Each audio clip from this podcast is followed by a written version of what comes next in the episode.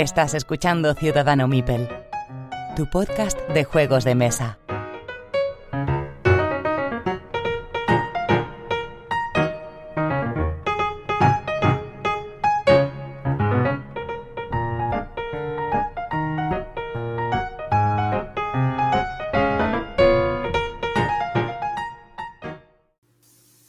Episodio 98 de Ciudadano Mipel. Soy Jesús y os doy la bienvenida. Miguel, ¿estás ahí? Aquí estoy de nuevo, una vez más, unos meses después. No, sé ni cuántos me he perdido ya, cuántos episodios, pero vamos, la última vez que grabé fue en primavera, me parece. O por ahí. Tanto, tanto y tan lejos. O principios del, del, verano, no sé, hace, hace un tiempo. Pedro, ¿estás por ahí? Por supuesto que estamos aquí. Pedro nunca falla. Nos falta... Intento no fallar, intento Menos no cuando estoy yo. Eso. ya hemos coincidido los dos, sí. Es que a Jesús le cuesta hacer las dos voces. Sí, sí, sí. Las dos gargantas todavía no las tengo afinadas. Eh, nos falta Roberto, que está el hombre terminando su pico de trabajo. Así que nada, un abrazo para él y en el siguiente ya estamos los cuatro, espero. A base, a base de diazepanes tiene que estar el pobre. A base de diazepam y de tranquimacín. Bien, antes de empezar, recordaros que este es el episodio número 98, pero mmm, no queda nada para el episodio 100. Uno, este, bueno, si contamos este son dos, si no sería solo uno. Entonces, os recordamos el concurso que tenemos abierto para el episodio número 100, en el cual nos tendréis que mandar un audio, ¿de acuerdo? Y eh, un audio leyendo, perdonad, el relato de eh, Estudio en Esmeralda, eh, con dos, tres minutos de relato, eh, para entrar en el sorteo del juego no homónimo, eh, la versión fan que se editó y que estuvimos hablando con sus creadores y sus factotum en, uno de nuestros especiales. Entonces, ya sabéis, nos mandáis a ciudadano.mipel.gmail.com este audio, ¿de acuerdo? Por otro lado, también eh, Calino, Canino, perdón, eh, que estuvo con nosotros en este especial que os comento, nos va a ceder para que sorteemos un, una caja de. Esperad un minuto, ¿cómo se llama? La expansión. Bonus tracks, que son seis circuitos para el juego Hit, ¿de acuerdo? Entonces, eh, ¿qué podemos hacer para que eh, nuestros amigos puedan entrar en el sorteo? ¿Qué les obligamos a hacer? ¿Que, se manda, que nos manden una foto con su coche, por ejemplo? Bueno, pero ¿y si no tienen coche? Pues me pueden montar en un coche de juguete, yo qué sé, o con un lo que sea. O con un coche. Sí. Pues nada, nos mandáis una foto a ciudadano.mipel.gmail.com con un coche. O Pues con algo juguete, que tenga que ver ¿verdad? con la Fórmula 1 y tal. O algo con un casco, sí, algo, coche o, un- Original. o- o algo relacionado con la Fórmula 1. Y todos los que hagáis esto, os metemos dentro del sorteo para este. No, no, no, no. Sorteo no. Esto lo elegimos nosotros. Pues nada, lo elegimos nosotros como jueces imparciales, como tribunal Al, viviente. al más original, ¿no? Eso es. Al que más. Pues nada, mandadnos esto y entraréis en este paquete de, en este sorteo, bueno, en este sorteo, en- eh, ganaréis, según nuestra decisión, esta caja de bonus tracks, ya sabéis, son seis circuitos más para este pedazo de juego que es Hit, aunque no Y además esto está muy bien, ¿eh? la calidad es muy muy buena. Yo lo tengo aquí también, yo me metí y es cojonudo, es muy bueno. Pues nada, Y, la bueno, una decisión, cosa. pues, nada, en, man- en manos del jurado. No digas mm, que lo que nos dé la gana, sino que en manos del jurado. ya Vale, está. mano de jurado imparcial que tenemos en Alemania y que estudian es- las fotos de jurado. Fórmula 1. el mismo, juego- el mismo jurado del Speed Leyares. El mismo. Que Seguro una que cosa, más criterio. los audios, que Jesús no lo ha dicho, eh, dice, dijiste dos minutos o cinco. De, de dos, eh, de dos a tres minutos, sí. Uno y lo medio, que, lo que queráis. Algo que se note que lo trabajáis, que no sean 30 segundos, que se note que le deis cariño. Porque si quieren grabar 10, que lo hagan, no. Sí, sí, si quieren grabar 10, que lo hagan. Pero vamos, ya te digo yo que no van a grabar 10 minutos. Bueno, pero si quieren que lo hagan. De aquí sacamos el audiolibro, ¿eh? De... de, de Lovecraft, El de Estudio sí. Esmeralda. No, ah, y no vale, y no vale mandar un, un extracto del audiolibro. ¿De acuerdo? Claro, claro. que desconozco. que hay mucho Eurogamer por aquí. Eh, aparte de eso, bueno, también haremos sorteos de, de juegos que nos den nuestros amigos de 3 Mipels y de juegos de la mesa redonda, así que tendremos que hacer alguna preguntita que saldrá próximamente en redes sociales acerca de juegos de mesa, que daremos una vuelta para que sea difícil como la anterior y entraréis en estos sorteos, ¿de acuerdo? Pero eso para el 100 también. Esto es todo para el 100. Aparte de los sorteos que tenemos para nuestros mecenas. Y en este episodio de hoy, eh, el juego que vamos a sortear es Mosaic, ¿vale? Juego del que estuvimos hablando en el juego en el episodio anterior. Juego de Arrakis Games, de civilizaciones, ya sabéis, gran despliegue, multitud de material. Y este juego, mediante la magia de Wheel of Names, em, va a irse para las manos de Pedrito Gil, que no es el Pedro que tenemos aquí, No, no, no. pero sí que vamos a. Sí que se llaman igual, Pedrito Gil, que lleva siendo mecenas nuestro un montón de tiempo, pues nada, enhorabuena por este mosaic, ¿de acuerdo? De, de hecho, yo creo que le ha podido tocar otra vez algo. A mí me Sí, suena, sí, ¿no? le tocó, le tocó este juego hace tiempo ya. Así que nada, no me pondré en contacto con él para enviárselo y, y ya está. Pero todavía tengo pendiente el del, el del episodio anterior porque he tenido unos días un poco de locura. Bien, pues yo creo que con esto terminamos la introducción. No, no la terminamos. Se me está olvidando una cosa. Se me están olvidando los comentarios de los oyentes. Ah, claro, claro. Así que nada, vamos a empezar con un comentario del episodio 95 de Pablo Opazo, que dice que muy buen pro bueno, en el episodio 95 hablábamos de los juegos con personalidad y de Guerra del Anillo, Beyond the Sun, Thunder Road Vendetta. Y nos comenta Pablo que muy buen programa. Pero, pe- pe- perdona, Dime, no sería el 97, ¿eh? no, porque ha hecho un, un- comentario recientemente sobre el episodio Ah, 95. vale, vale, vale, vale, vale. Eso es. Bueno, pues nos dice, muy buen programa. Coincido con Roberto, de Vlad Shvatil he probado cuatro juegos, entre ellos Through the Ages y Dungeon Pets. Sin embargo, el que más le gusta es Tashkalar, de lejos. Estoy muy de acuerdo que, con que el Chronicle tiene mucha personalidad. Croquinole. Eso, perdón, Croquinole. ¿En qué estaría pensando? El hit ahora se puede jugar en BGA. Un abrazo. Anda.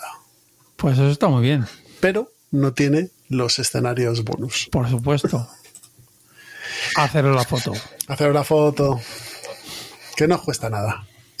Del episodio 97, sobre el que hablábamos del incremento de los juegos de, me- de los precios de los juegos de mesa de Station Fall, Habangat, Mosaic y The Guild of Merchant Explorers, tenemos bastante, bastante comentario. Sí. Y empezamos con Show que dice, madre mía, juegos gratis. No apuntarse es perder dinero. Enhorabuena por el currazo. Nos vemos en las LES. Pues nada, ahí estaremos el sábado por la mañana. Sí. A ver este año con el- la reducción de aforo, si no vamos a tener que hacer unas LES alternativas en la cafetería. Sí.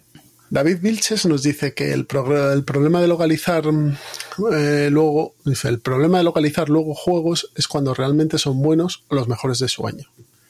Con esta política de distribución y edición. Por ejemplo, ¿quién me vende un billón de Sun? Llevo año y medio detrás de él y se me hace imposible localizarlo en castellano. Eso sí, maldito te trae la expansión. Puedes jugarlo en BGA y se juega bastante bien, ¿eh? Y nos comenta también que respecto al debate que inicié sobre el modelo de clientes y mercados al que tenemos los juegos de mesa, se me llama especialmente la atención una cuestión de la que no os estoy escuchando hablar, y no es otra que el hecho de la aparición de spin-off de juegos grandes. Voy a poner algunos ejemplos que pueden ser Terraforming Maya, Talla Ahora sería Terraforming Mars. Ah, Terraforming Mars, eh, Gaia Project y ahora mismo Everdell. Todos estos juegos me da la impresión que han, que, se han, que han comprendido que la mayoría de sus clientes cuando realizan alguna compra racional lo compran para jugar en el grupo de juego establecido. De tal forma, si quieren vender más de una copia, a ese grupo lo que necesitan vender es divisiones del mismo producto pero con matices pequeños. Que eso vamos a hablar hoy. Sí, posiblemente. vamos a hablar hoy, sí. De aquí saqué el tema, ¿eh? O sea, que muchas gracias. Eh, JMD dice que un programa muy interesante. Ya he cerrado el grifo y me he deshecho de todo lo que compré como novato hipeado. Apenas se sacan cosas verdaderamente interesantes o innovadoras y los precios están a un nivel absurdo, que casi roza lo insultante. Hace meses que no paso por mi tienda y solamente voy a entrar en dos o tres eh, cosas cada año que me interesen de verdad. No sé hasta cuánto va a soportar el mercado estos precios. Habrá un punto en el que la gente se hartará de, so- de soltar morteradas por mediocridades, mediocridades perdón, y más de lo mismo. Gracias por recomendar el consumo responsable porque es inquietante ver la cantidad de conductas impropias de compra compulsiva, propias más de un adicto que de gente con un hobby. Pues muchas gracias, JMD. Y en este punto añadir que en el episodio anterior hablamos, por ejemplo, del de Witcher que sacaba Gen X y el de Vampire Chapter. Y señores, que son juegos de 300 pavos completos. 400. Ya- O 400, vale. Ya está agotado en distribución. Los dos. Ahí lo dejo. Pero O sea, ya lo que ¿pero haya eso en es tiendas. porque han editado pocas copias. Porque Me- me- aunque, aunque hayan No editado creo, pocas ¿eh? copias, aunque hayan ¿Pocas editado copias? pocas copias, estamos hablando de dos, el base eran 200 y las expansiones, o sea, al final ¿Te 300, acuerdas? 400. Hicimos Es una PV pasada. PVP eran 415 euros, lo que vimos. Sí, sí, me- sí, sí, o sea, pues eh, agotado en distribución. Los dos. Hombre, por, por muy pocas copias que saquen, mil son la mínima. No, ahora ya están, fíjate maldito, ha empezado a bajar. Claro, sube el precio, claro. Está bajando, está planteándose 800, entre 500, 800, han bajado, han bajado las, las copias, porque claro, evidentemente prefieren poner el precio más alto que comerse ellos y sacar las cajas maldito, por ejemplo. Sí, claro, que luego vienen los Y problemas. si lo compras, el problema es, es que yo me quedo flipado. O sea, que estos juegos que son gigantescos ya están vendidos. O sea, ya se ha vendido. Claro, ¿qué va a hacer Gen X? ¿Sacar más? Yo haría lo mismo. Si saco un juego de 400 y lo vendo, ¿por qué no voy a sacar más? Totalmente. Entonces al final eso es da para tema, ¿eh? Decir, Hmm. vale, es que a partir de ahora van a- los juegos van a costar eso. Pues si se vende, yo me iría al de Fíjate, el 400. Frosthaven, el Frosthaven Por- ya no ejemplo. parece, no parece tanta locura ahora. Con, ¿Qué cuesta cuando salió era Dios mío, Dios mío. 200. No, eran Era 200, más, ¿no? Creo, que eran, creo que eran 300, creo recordar. Ostras, Es la versión de, de Gloomhaven Gloomhaven. en otro mundo, ¿no? Bueno, en realidad es un 1.5, Otra- o sea, está mejorado. Sí, pero bueno, es otra ambientación. Sí, es otra ambientación. Es otra ambientación, meten un pequeño cambio de reglas, pero aunque no tiene, no, no hay mucha diferencia. Bueno, vamos Pero a en su momento cuando salió, porque eso- le Sí, queda sí. un año todavía a ese juego, todos nos llevamos la mano a la cabeza, pero es que todo lo que ha venido de- detrás es, es- está en ese, en ese rango. Y se vende. Y con, es- sí, se vende. sí, y con sí, el Frosthaven por lo menos sabes que te vas que estás comprando un juegazo, porque es el sistema de Gloomhaven que es un que es muy bueno. Pero con los otros es que te estás gastando 200 euros en un juego base y pero que, que no sabes cómo, cómo va a salir. Totalmente. Más luego que, es que el problema es que sacan todo a la vez. Yo eso lo veo como un problema también. Porque provo- provoca escasez. Escasez mental de no me puedo quedar sin nada. Provoca FOMO. Y escasez- claro, FOMO y luego escasez de. Al final, las expansiones sí que son menos, Jesús, eso es seguro. Y, y claro, pues es que va a ser es difícil. Bueno, seguimos, Venga, con, seguimos con los comentarios. Juan Pedro Pérez, básicamente lo que nos comenta es lo que hablamos del P500, ¿vale? Que cuando se cobra cuando ya lo van a sacar. Tú lo reservas y pones tu, tu tarjeta de crédito como aval, ¿vale? Pero te lo cobran en ese momento. Así que nada. Dice que, Y que es un buen sistema y que es un buen sistema. sí, y que se echan que atrás sí. aproximadamente el 30% de la gente, ¿vale? Pero que es buen sistema. La verdad es que sí, me parece que es un buen sistema. Eh, M. García Z nos dice que, que ¿qué nos parece el precio de la expansión de Food Chain Magnate o Food Chain Magnate? Pues 75 euros creo que es en castellano y 70 Lo mismo que lo hace. en inglés. Lo mismo que lo hace. ¿no? Sí, es lo mismo Lo que mismo hace, que lo o hace, correcto. Por eso te está preguntando. Hace un año me, me parecía una barbaridad, ahora lo veo en la media. Es que, bueno, en la media, barato. Mm. Son barato. 150 pavos los, el juego y expansión. Sí, sí, además que son mini expansiones que no se pueden Sí, juntar son todas. muchos, muchos módulos diferentes. Pero bueno, yo Ah. no lo he probado, pero dicen que está, que hay módulos que son muy, muy buenos, ¿eh? A ver, O sea que, a ver, yo sí digo mucho por ese juego, me encanta en cuanto cuando salga la expansión, bueno, cuando vuelva a salir, estamos hablando de Holland Spear. eh, seguramente lo pillaré. No, O eh, Exploter. hablando de Exploter. Exploter. Siempre los confundo. Eh, a ver, es una editorial pequeña, es el juego estrella de la, de la editorial. Sí. Tiene otros juegos muy buenos, ¿eh? pero es Sí, verdad pero que no yo creo tan- que el- el con que- tanto éxito como este no. Es- No, no, no, y con expansión es el único, yo creo. Sí. Entonces, bueno, si queréis no hablamos de euros, de ciento y pico de euros. ¿Cu- ¿Cuánto costaba el, el Weather Machine? Po- ni idea, pero, No pero por ahí o un poquito más a lo mejor. Pero Pues por ahí eso. estaría. Pues eso. Y, y- y esto es la, la, la, la tapa de abajo es blanca. Eso es bonito, sí, por eso Eso es es que un puedes, dibujar ahí lo que te dé la gana. Puedes expresar tu arte. Vamos con Pelitos, que me encanta su nick. Dice que él es gran defensor de los clubes para conocer, conocer gente que comparte el vicio y que es verdad que te ahorras eh, en juegos y tienes la, probe- la probabilidad de, juego, de probar juegos que no... O posibilidad, perdón, de probar juegos que ni te planteabas. Que quedar en redes, dice que eso de quedar en redes sociales eh, le veo muchos contras desde mi punto de vista. Por el tema precio, el de los juegos pues depende de los consumidores. Si alguna edición sobreproducida y se agota, pues se sacarán más de lo mismo, lo que decías tú, Pedro. Un gusto Claro. escucharos y a diferencia de otros podcasts que provocan un consumo, un consumismo descontrolado por palmeros, entre comillas, eh, agradar a los invitados. Vale, seguimos. Bueno, de hecho, yo creo que últimamente nos hemos pasado un poquito al otro extremo, ¿eh? No, a ver. Con los a juegos, ver. ¿sabes? Que le metemos mucha caña. a- O sea, es que es difícil encontrar un juego del que estemos todos de acuerdo que que juegazo, ¿eh? Estamos, metemos ver, mucha caña en las novedades. ¿Quién, bueno, nosotros? es nuestra- es- sí, sí, pero es, nuestra somos- opinión. nos hacemos que- mayores. Sí. Abuelo gruñones. sí, No, ser. pero hay cosas muy buenas también. Están saliendo. Seguramente- siguen- seguramente. siguen saliendo cosas muy buenas. De hecho, voy a hablar, voy el, a hablar el problema es de una cosa muy buena, que es de 2008, pero es muy buena, que acaba de salir Pues España. sí, el problema es que son 1.400 juegos al año. Es, Es que es imposible. imposible. Es Bueno, imposible. 1400, no, 1400 eh, en, en la lista de Essen. Eh, al año se, Claro, sacan, por se pueden sacar, salir 4 4000 juegos, ¿eh? De los cuales 1400 se sacan en Essen, pero salen muchos más. Bueno, no, no, los 1.400 que están en la lista de Essen, hay algunos que han salido en enero o en febrero, sí, marzo. eh, razón. o sea, yo te diría que al año son eso, unos 1.400, venga, 1.500, ni para ti ni para mí. Sí. Pero 1.500 juegos. Es, sí, sí, hay algunos que eran no me da tiempo a probar, ¿eh? Si es que antes eran Incluso. 300, antes eran 300 como mucho. Que si Sí. 300 al año, de sobra, más o menos puedes probar muchos.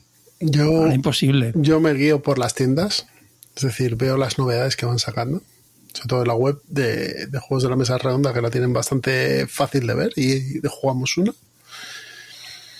Y yo veo 10.000 cosas que digo, ¿esto qué es? Sí, sí, sí, sí.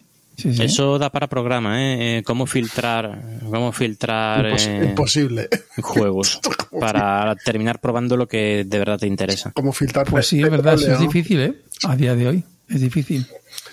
Hablamos, Es que sí, sí, eso, eso da para programa, ¿eh? Vamos con Gizmo, desde Conexión Lúdica, dice que al margen de la subida de precios, que es un hecho, el que esta afición sea cara también se ve afectado por el hecho de que queremos comprarlo todo. Cierto es. Respecto a jugar con la copia de otro y contradiciendo algo de lo anterior, eh, está el problema de que cambien los grupos de juego. Eso es cierto. Ese juego que te mola y lo tiene fulanito, puede que fulanito ya no sea parte de tu grupo de juego y por eso los clubes es una buena opción, porque puedes eh, pedir partidas o apuntarte a partidas que se abran.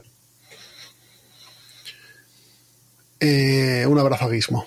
Eh, Daniel Amor dice que creo que esta espiral es difícil de parar, que hay gente dispuesta a pagarla y las editoriales seguirán sacando ese producto hasta que alguno pinche y se llevará un editorial por delante. Creo que sobrevivirán las que tengan un producto más a largo plazo que va pagando los gastos y los juegos caros que llevan hype asociados serán apuestas que si salen mal dolerán, pero no se, van a- no se llevarán a nadie por delante.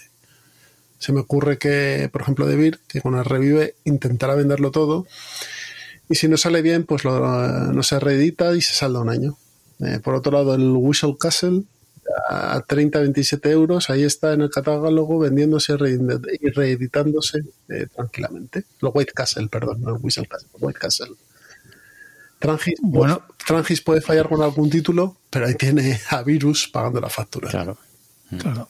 Bueno, ya, ya tenéis el ejemplo, Java, que, que está... Java la amarilla. Java la amarilla, que es una macroempresa para juegos de mesa con 2.000 trabajadores y que está en quiebra técnica, creo que se dice. O mm. sea que... Y estamos hablando de Java. y, era una empresa, como dices tú, asentada, con años de experiencia y tal. el, problema ahí fue, yo creo que ha sido malas decisiones, porque tenía líneas de ropa, de muebles. Dedícate a lo tuyo, yo creo. Zapatero a tus zapatos, pero vamos, ¿cómo se llamaban estos del del gel y de todos estos que sacaban. Ah, sí, los franceses. No, eh, los de los de los que sacaron el Solomon Kane y demás. Los sí, sí, los, que, los, los, que deben Kickstarter todavía. Eso no son franceses. no son franceses. Eso, son Holy Grail, ¿no? Mythic Games. Eso, Mythic, Games. Eso es. Holy Grail son los del. Holy Grail son los del. Eh, pues, pues eso. Pues llega un momento en el que el esquema Ponzi se va a tomar por saco. Sí. Bueno, no, en, en, este caso Java, estás hablando de una empresa. Java ha sido otra cosa, ha sido una diversificación mal pensada que se te lleva por delante. Sí, sí, sí. Es que aquí se lo. Bueno, yo, no hubiese. Yo no hubiese crecido así. Yo no hubiese crecido personalmente. es que es difícil, ¿eh? es difícil. O sea, es como. Claro, es que el, el, el per se de una empresa es crecer. O sea, tienes que crecer si quieres eh, no ser comido. Pero también tienes que ver el mercado en el que estás, ¿eh? Es decir. Claro, claro. Pero tienes que crecer. El problema, es cómo creces. Podemos debatir esto, pero el problema luego es que creces, te compra un fondo y te, te, hace polvo también. O sea, al final, al final es que hay que estar ahí en un equilibrio un poco complicado. Pero bueno. Ponemos pues una, ponemos una promo y nos vamos a la charleta. Hasta ahora.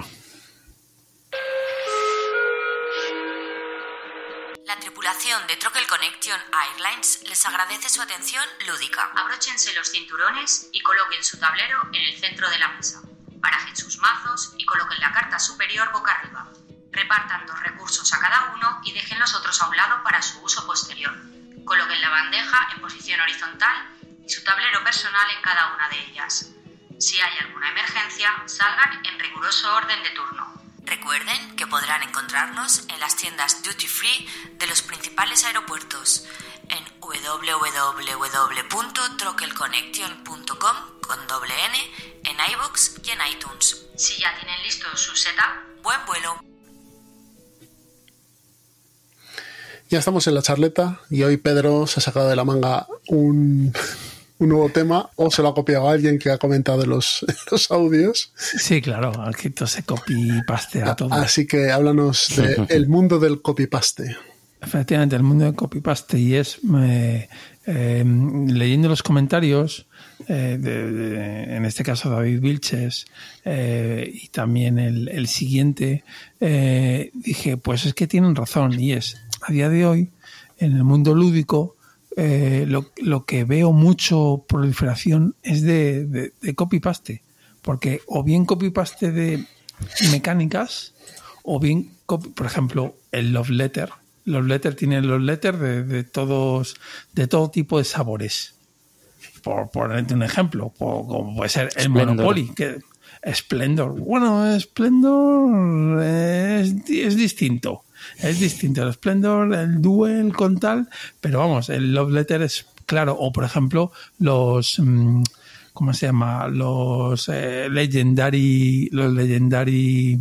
Legendary Encounters y Legendary Encounters y los otros que te cambian el tema, pero es todo muy parecido. O en euros, el Dominion y las infinidad de cajas, o Terraforming Mars. Pero Terraforming Mars es otra vertiente, es o bien copias mecánicas o bien copias eh, lo que es el, la cabecera, lo que es el tema del, del tu producto, o sea, la marca. Sería Terraforming Mars, pues tienes Terraforming Mars de dados, Terraforming Mars pequeñitos, en lares, en no sé qué, eh, vamos a sacar expansiones. De Terraforming Mars lo que tiene son un montón de expansiones más el Ares con sus expansiones, más el de dados que tanta expansiones. Sí, y está Claro, ahora mismo abierto el, el Kickstarter del More, More Terraforming Mars, Sí, que verdad. mete dos Esta semana. expansiones nuevas. Sí, ¿Cómo se llama? esta semana. Más, más Terraforming Mars. sí. Efectivamente, More Terraforming Mars. Que Y pone abajo, mete un porque lo habíais pedido o algo así. Pero ojo, ojo. es que esto efe- efectivamente habla mucho de la falta de originalidad, que es, que es a lo que va Pedro al final. Que es que es eh, la base de lo principal de este Kickstarter es una expansión del preludio, es decir, una expansión de una expansión del Terraforming Es el. Preludio 2. El Preludio 2, que lo que hace es meterte más cartas de, de- de Preludio de- para acelerar el inicio del juego. Es decir, es una expansión de una expansión, ya es un poco rizar el rizo. Y muchos mapas nuevos, muchos mapas nuevos. Y el automa, eh, un- una caja específica para el automa. De Churchill. Sí. Sí, sí. sí, sí, Sí, creo que sí, eh, me parece, me suena a mí que sí. eh. No, no que, espero que no. De- David. Pues lo voy a mirar ahora. A ver, a ver, Da-. David. Hombre, de Churchill David no, pero de sushi. David. Sí. Bueno, los oyentes llame. nos, han- nos han Está entendido. David, David Turci, que es el de los automas, y luego Vladimir Suchi, que es el del Plaga, el Praga Capus Regni o el del Underwater. Vale, el de los automas. Es el Turci. Sí.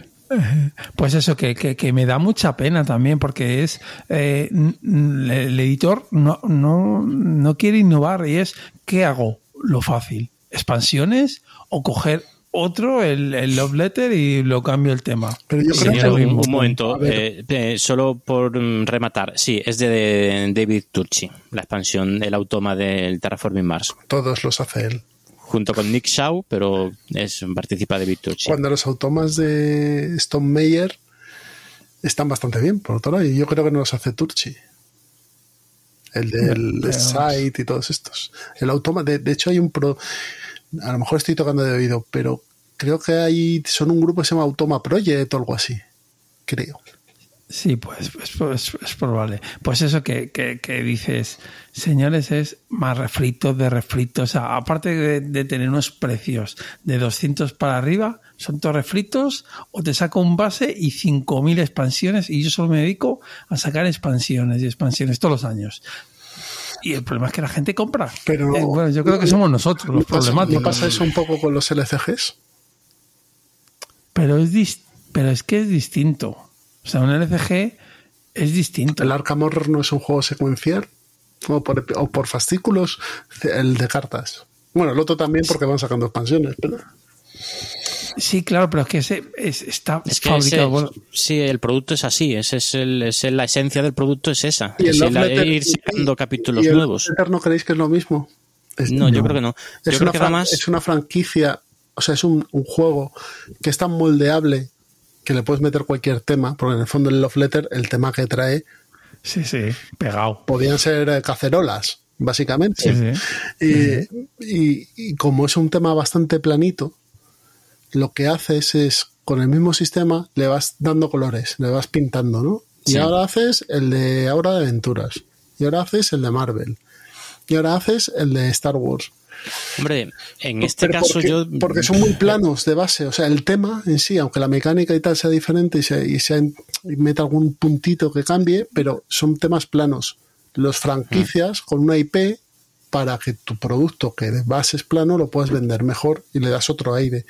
Eh, Otra cosa es Terraforming Mars más grande, más fue rápido, no, como nunca.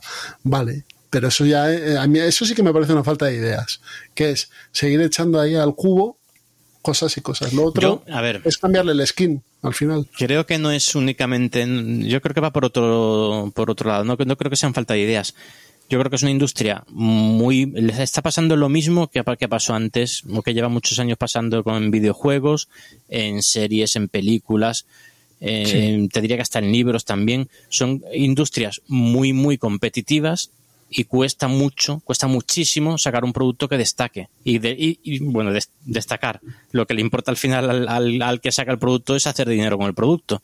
Cuesta muchísimo conseguir eso. Entonces, cuando consiguen uno, intentan sacarle mm, partido de mil maneras distintas, haciendo fritos, refritos, expansiones, porque saben que eso va a funcionar. ¿Cuál creéis que es, Pero cuál pero- creéis pero- que es pero- el último juego disruptivo de los últimos 10 años? De 2013 aquí. El último juego disruptivo. Que haya innovado algo y, y haya hecho, ha sido, haya sido un cambio y otros juegos lo hayan imitado. Yo no lo sé. Yo, yo juego no, pero autor, Freeman Freeze, Ya. vamos, es un tío que cada vez que saca, excepto Power Grip, Sí, prueba mucho. que eso, eso, el tío intenta cambiar, Power, lo intenta. Power Grid no es del Eh, 13. alta tensión. ¿No es del 13? Ah, bo- Power Grip es Te lo bastante miro, lo te lo miro yo. Eh, yo quizá Gloomhaven, pero es que no tiene nada que ver con... Bueno, esa es otra Sí, discusión, bueno. ¿no? Iba a decir, no tiene nada que ver con, con euros, pero ese es otro... Hombre, sí. Sí, tiene que ver Sí, con pero euros. bueno, pero es Sí, un sí, euro con sí, mucho... sí, sí. Nah, es un... es que del no 4. sube. Es del 4. El- pues, pues eso, el, el Friedemann Fries es un hombre que si le dejan, porque le tienen que dejar, sobre todo se notaba al principio, cuando no hubo el boom, el tío todos los años se sacaba juegos que eh, innovaba, o lo intentaba al menos. Pero a- Em- aparte de Friedman Fries, que es un señor peculiar, en esto es una especie de non-fan terrible. Yo lo veo Sí. así, por eso me hace tanta gracia, pues es un tío que va a su puta bola, hace sus Sí. movidas y hay cosas que, que son como son y otras que no funcionan y otras que sí. Pero de los últimos años, de los últimos 10 años, Dominion. algu- alguno disruptivo, Dominion, Dominion. Sí, pero eso es hace ya muchos años, ¿eh? Del Sí, dominio. sí, vale, ya, ya, ya, pero bueno, es a que a ver, lo, Dominion, a lo mejor ha sido Terraforming Mars, ¿eh? hombre, es posible. No, ojo, no por mecánicas, sino por impacto. Dominion es del 8, del, del 8. A lo mejor es que Terraforming Mars está ahí sacando la churrera porque ha sido un juego que sí que ha sido disruptivo para la gente y que se ha jugado un montón y que la gente quería más. Sí, te gustará más o menos, pero quizás sea del- de los últimos años el que más impacto ha tenido. Lo que pasa es que y también es un tiene ya juego sus largo, años. ¿eh?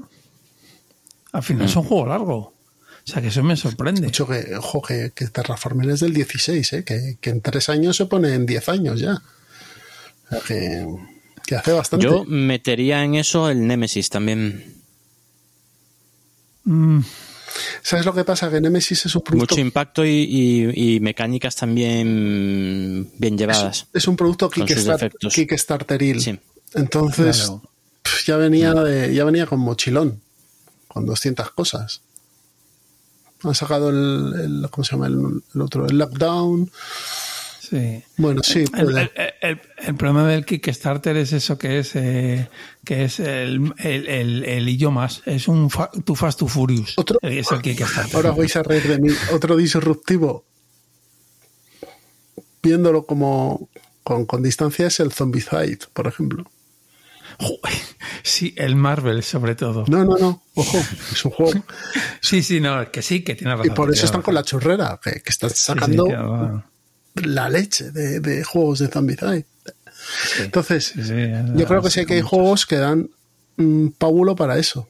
Luego está el tema de la falta de ideas en mecánicas, tipos y demás. O sea, por ejemplo, a mí la cerda me parece que es un cara dura. Porque, porque hace el mismo juego siempre. Luego le cambia la, la cara, le no sé qué, pero, pero es el mismo. Bueno, a ver, es un juego, sí es cierto que la cerda es muy de, eh, de ¿cómo se dice? De, de tracks y de, y de tener unas eh, acciones muy atómicas, de tener una, dos, tres, cuatro decisiones y luego te van moviendo en una especie de tracks. Sí, pero te puedes ir a todos. Mad Girls, Mad Girls, que es de los ancianos del lugar y el tío te hace el rondel y te hace el rondel. Puede estar pintado, como en el navegador o no pintado como en el Concordia, que lo hace con cartas, pero, pero no deja Pues- de ser un rondel. Yo eh, eh, opino exactamente lo mismo que con los temas. ¿eh? O sea, la- en las mecánicas creo que pasa igual, que es un meca- mercado muy competitivo y si, y si tienes una mecánica que te funciona muy bien, pues le sacas temas distintos, le haces tres cambios y, y sacas un juego nuevo. Y sabes que más, más o menos se va, se va a vender. Es que, Pero es que- pero- innovar pero- mecánicas es tremendamente complicado. Ya. Hmm. No, pero, pero no innovar, porque innovar es efectivamente muy difícil y el último que lo hizo para mi gusto fue Dominion. Pero sí que puedes decir, voy a sacar una mecánica copiándome de otras tal y le das un, por ejemplo, sin ir más lejos, el de, mm, que es un Dominion, eh, con mapa. el de ahí, el de, el de los elfos oscuros. Tiranos del Underdark. Pues eso, es, han cogido la mecánica de building y le han metido un mapa. Pues esa, esa, eso para mí es. No, no inventa nada. O el de Sombra y Luz. No inventan nada. Pero sí que lo que el mix que hacen es lo suficientemente fresco. De hecho, mira dónde. Bueno, eso es el Clank también. el clan. Deck building como un mapa. Bueno, pero el clan eh, entre estos es distinto, porque el clan es, es más a tu rollo de que es una contrarreloj y en el de. El otro son el control de área. Bueno, sí, es verdad. Sí, Es sí. un control de áreas. Sí, me he mezclado Pero- pero- con pero sí, un pero- mapa, pero- pero, pero- dos mecánicas distintas. Claro, es lo que te quiero decir, que, que- que eso, eso para mí me parece fresco, pero lo que hace, por ejemplo, el de la Agrícola o el McGurk, o. Claro, eh, es lo mismo, pero con un reskin. Le cambia una pincelada y ya está. Y que lo que dice Miguel, bueno, esto funciona, tenga editor. Esto le va a funcionar como un tiro.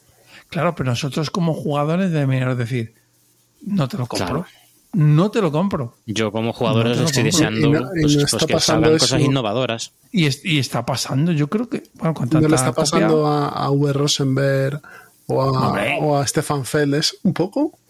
Bueno, Stefan Fell, el Stefan Fell, el Stefan Fell original sí que tenía cierto, buscaba cierta, ciertos cambios, pero ahora nada, ahora va a piñón, van a piñón, que es lo que dice Miguel, que bueno, como esto vende, pues no me voy a arriesgar, pero es que al final esa es la pescadilla que se muerde la cola. Si no innovas, pues nadie, al final dejas de vender, dejas de vender y ya no te llaman. No es que tu juego, pues antes vendía, pero ahora ya, después de 20.000 refritos, pues ya no vale. Y es que es normal. Y es, y es una pena. Y, eso lo hace la sobrepoblación anual de juegos. Con 300, tú eso no lo veías. Con 1300, pues claro que lo ves. Que ese es igual que ese y ni te has enterado porque era igual. ¿Para qué te vas a enterar? Mm, Te quedas con tu juego, tu grande, por ejemplo, que es de mayorías, que- que funciona como un tiro. Y ya está, y, pasas de mayorías que saquen este año. Y luego te, que habrá y luego- 20 y luego juegos. te olvidas de una cosa. O te olvidas, o no lo hemos comentado, mejor dicho. Bueno, bueno, De los juegos de segunda ronda. Es decir, claro. la cerda saca el Kanban y salen 700 como él. Sí. Eh, el otro saca agrícola y sacan 700 como él. Porque vamos, hay colocación de trabajadores para un Sí. Sí, sí. que es una mecánica que está bien, que es divertida. Pero claro, cuando hay 300 juegos que hacen lo mismo, 280 probablemente no sean brillantes. Seguro, seguro. Otra cosa es que ya, como es esta afición es subjetiva, digas, ya, pero es que este me gusta, aunque sea exactamente igual que este otro, perfecto, pero este me gusta y este no. Eso, con eso no puedes Barras, competir. Contra el Los corazón, of Waterdeep, Pero barras, por, Por ej- por ejemplo. de ejemplo, trabajadores, son barra- colocación de trabajadores como lo son muchos otros, pero tienen algo así que hombre, el, ba- el Barras, los hace atractivos.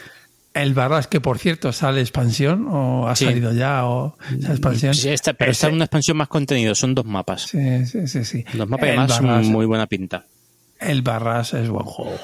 Es un gusta, Y no los of Waterdeep también. ¿eh? Sí, sí, por eso Los ponía, Waterdeep, el- los ponía como buenos, como ejemplos, buenos ejemplos de una mecánica que está ya muy manida. Que son, que Sí, es- sí, los dos son colocación de trabajadores, salen 200 juegos de colocación de trabajadores cada año, pero esos, por ejemplo, pues son El- por grandísimos ejemplo, juegos. Luciani, El Barras es un Luciani es sí. el de Barras, ¿no? También.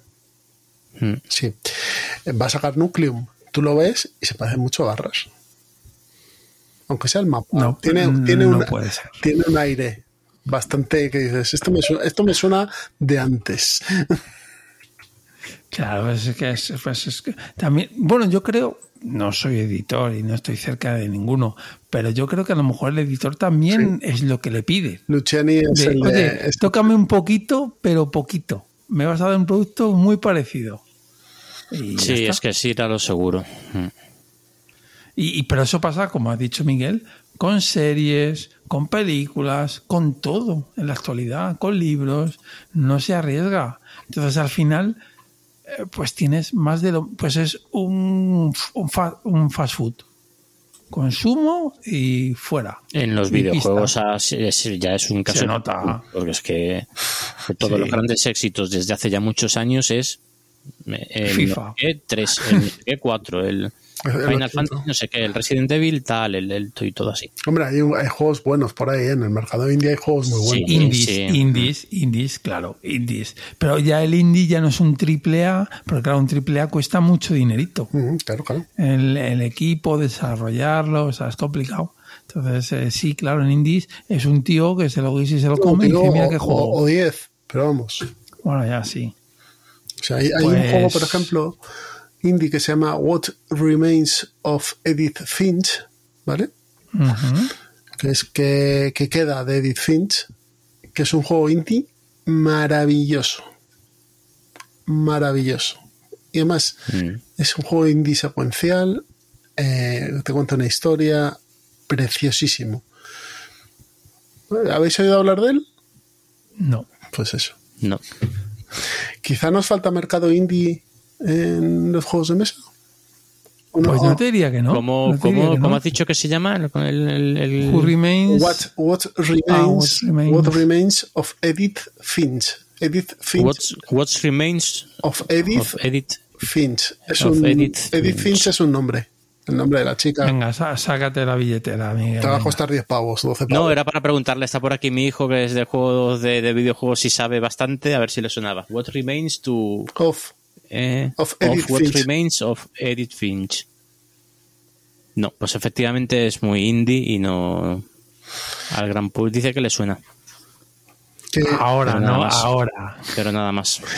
Que, que a lo mejor lo que nos falta es un mercado indie un pelín más grande en los juegos de mesa. Por eso te decías tú, y vuelvo a lo que decías al principio, que Friedman Freeze, con ese rollo de Infante que tiene, a lo mejor es algo, aunque le editen eh, editoriales más o menos grandes, es un poco indie en su forma de, de ser, porque lo del 504S es, Sí, sí. es una- un producto indie de narices, sí. vamos. Sí. Sí, sí, lo es, lo es.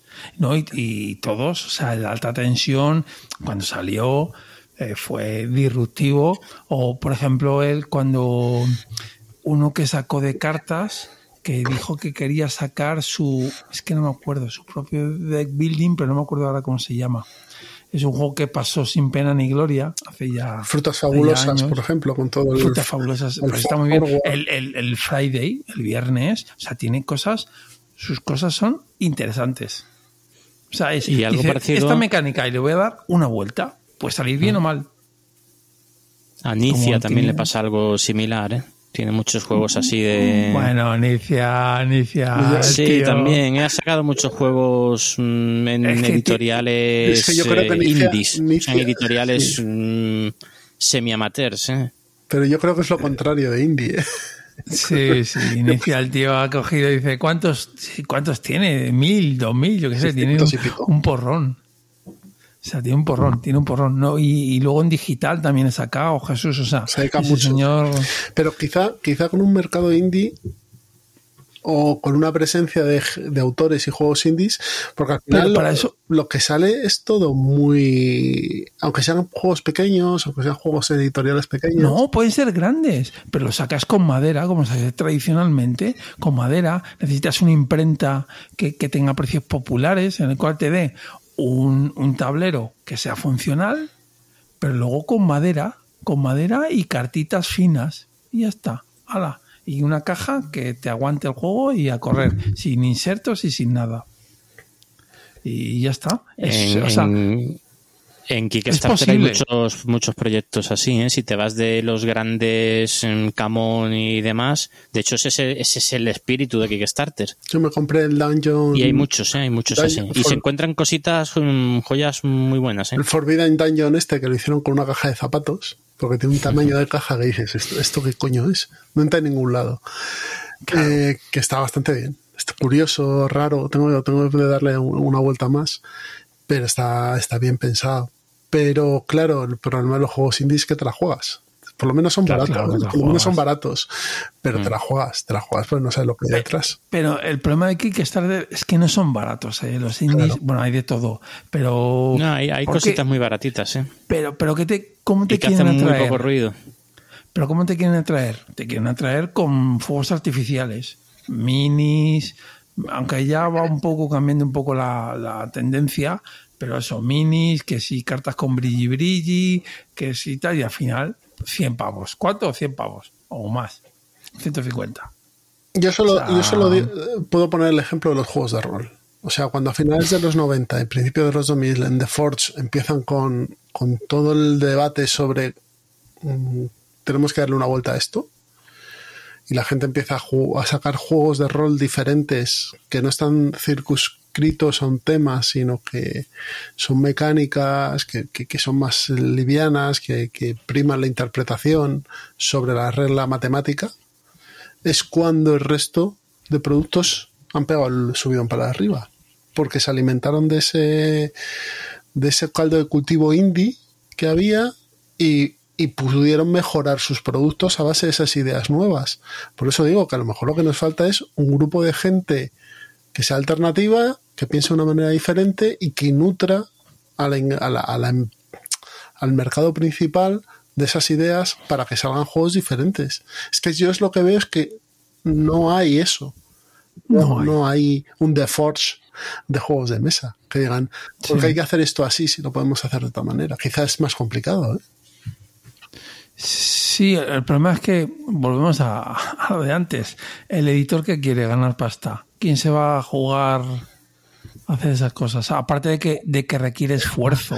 Si haces eso, eh, puedes sacarte cuatro juegos al año, ¿no? Tú puedes sacar más. Pero Pedro, la gente de Forge estaba en el 2000 ¿eh? y ahí no había Kickstarter ni nada. Ahora tienes esas, Que ya, que esas ya, que ya, que ya. posibilidades De, de plataformas de mecenazgo. Y es más fácil moverse por, por redes sociales, es más sencillo mostrar tu producto. Yo creo Pues que, nada. que lo que tiene que hacer, a lo mejor lo hacen y no estamos enterados, pero me da la sensación de que al final lo que suele pasar en, en las empresas es que se vuelven autocomplacientes y no miran un poco más allá del muro. Y a lo mejor tienen que mirar y buscar otras cosas. Está muy bien que. Simone Luciani te traiga su juego del año, pero a lo mejor tienes que irte a hablar con ese tío raro que hace cosas extrañas y que, oye, pues Bueno, grandes ideas. Fijaos, el, el juego este de Team Forward, el juego de Team Forward, ¿cómo se llamaba?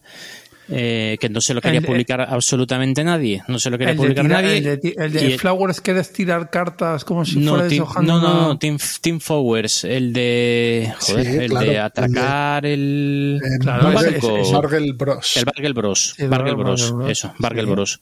Ese juego no se lo quería publicar nadie y lo publicó él, sacó su propia editorial para publicar ese juego en el que creía y fue un exitazo y a raíz de eso ya ha sacado otros juegos. Pero estuvo años hasta que consiguió publicar, Además, autopublicárselo. Es un juego diferente en todos los es, aspectos. es un juego muy diferente, sí, sí. Tanto- Y ninguna editorial se quiso. Eh, se quiso arriesgar. para el aspecto, o sea, con el aspecto ya, ya tienes un plus. Y Mm, luego, pues sí, hombre, es un juego que mecánicamente es bastante sencillo, pero que no es algo que hubiese en ese momento. Entonces, como dice Miguel, hay ejemplos, hay ejemplos de gente que está un poquito más fuera y que quizá eh, hay que escucharles. Así que amigos, Sí. buscad las rarunadas en Kickstarter. Y te comes, te comes también mucha broza, como dirías tú. Sí, pero a lo mejor por los ciento... Ahora nos han anunciado nuestros amigos de Cool Mini Arnott que van a sacar una, un sandbox eh, de la reimpresión del esta estudio en Esmeralda. Es verdad. Que el otro día me decía uno, no es el- la reimpresión, es un sandbox. Bueno, pues vale. No sabemos muy bien qué va a ser. Va a tener miniaturas seguramente, porque si no, Hombre, hombre. ¿con cuánto creéis que van a arrancar? Yo, yo digo el base 140. Sí, es verdad, porque van a meter expansiones, por lo Ah, menos una o dos, seguro. Seguro, Vale. seguro. Yo, como eso ni me va ni me viene, sinceramente, ese, ese me va a pasar muy debajo. Con esos 140 te puedes comprar varios juegos indie y seguro que alguno de ellos es mejor que eso que te propone. Sí, sí, ya, ya sabéis, tenéis que eh, mandarnos el audio y podéis tener el vuelo. Eso es verdad. ¿Verdad? Y nos va a costar 140 euros. No, De hecho, no va a No costar, va a costar no va a nada. costar nada. ¿Alguna cosita más que queréis decir? sí, para cuando una editorial de Ciudadano Mipel. Ahí te lo dejo. Pues mira, cuando me toque el euromillón, hacemos una fundación y ahí metemos la editorial. Así podemos pagar menos impuestos. Editorial indie tiene que ser, ¿no? Por, Claro, claro, no, indie, podemos indie, decir estas cosas y sacar ahora un editorial, Evergreen. editorial indie en España creo que son todas, porque vamos, con lo que Sí. te cuesta arrancar ya, o sea, creo que tienes que formar una sociedad eh, limitada, esos son 3.000 euros, y luego ya, bueno, pues ir para adelante.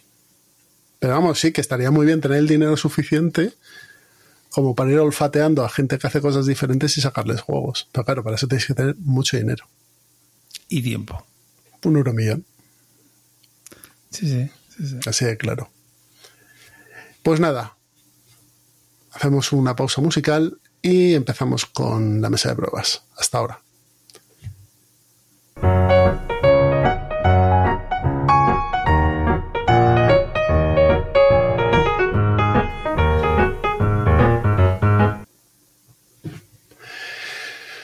Ya estamos sentados en la mesa de pruebas y vamos a hablar de los juegos que hemos estado probando estas últimas semanas. Pero antes tengo que daros una noticia que se me ha olvidado dar antes, pero me acabo de acordar. Podéis todavía apuntaros a la última Math Trade, eh, que será que cierra el 28 de este mes, eh, en esta semana cuando hemos arrancado con el episodio, para intercambiar juegos, ¿vale? Os vamos a poner el link en la descripción del audio del grupo de Telegram, donde os informarán eh, tanto Reche Snack como Paleto, etcétera, de cómo podéis entrar y, bueno, pues eh, esos juegos que tenéis eh, que no queréis vender o que veis que no podéis vender, pues lo podéis meter en, en este sistema de intercambio y con el algoritmo que tienen, eh, recibir otros que os interesen, ¿vale? Si hay posibilidad o no, porque es algo bastante complejo. Así que nada, vamos a dejar aquí el, el link del grupo y, y si lo leéis, eh, si os interesa, pues para adelante. Yo ya tengo una pila de bastantes juegos para soltar. A ver si hay suerte. Bien, pues empezamos. Miguel, dale. Bueno, yo mm, tengo mucho que. Bueno, últimamente juego muy poco, pero como también grabo muy poco, tengo muchos meses de, de juegos de los que hablar. De hecho, los he ido rescatando de ah, escaletas anteriores en las que no pude al final grabar. Eh, así que voy a hablar de más juegos, pero menos tiempo, ¿vale? Si os parece bien. Vale. El primero de ellos es el Rallyman. De este no he llegado a hablar, ¿verdad? Hablé en, en un Express. Ah, Pero hablamos, nada más. hablamos de él en, en cuando no venía. Pero aparte de eso, los- Sí, bueno, pues contra todo pronóstico, el juego llegó, ha llegado prácticamente a todos los mecenas. Y además casi todos en- enteros, con todas las expansiones, todo lo que pidió. Que, hay algunos casos que no, claro, pero bueno. Pero el caso es que al final ha llegado. Y bueno, eh, he estado jugando a los dos, tanto al Rallyman GT como al Rallyman Dirt. Y uf, son. Bueno, a mí me gustan mucho los juegos de carreras, ¿eh? Eh, me ha parecido un, me parecen juegos muy muy muy buenos tanto uno como otro Eh, el GT simula una carrera de gran turismo y puede ser bueno no, sé si eh, lo, lo conocéis los juegos no sé si lo, habéis, jugado alguno de los dos Eh, se juega con dados pero no se lanzan los dados tienes un dado para cada marcha y vas avanzando en el tablero eh, poniendo esos dados. Es decir, en la siguiente casilla, si estás en primera, por ejemplo, en la siguiente casilla pones el dado de 2, en la siguiente 3, 4 y así, porque solo puedes usar cada da- dado una vez, ¿vale?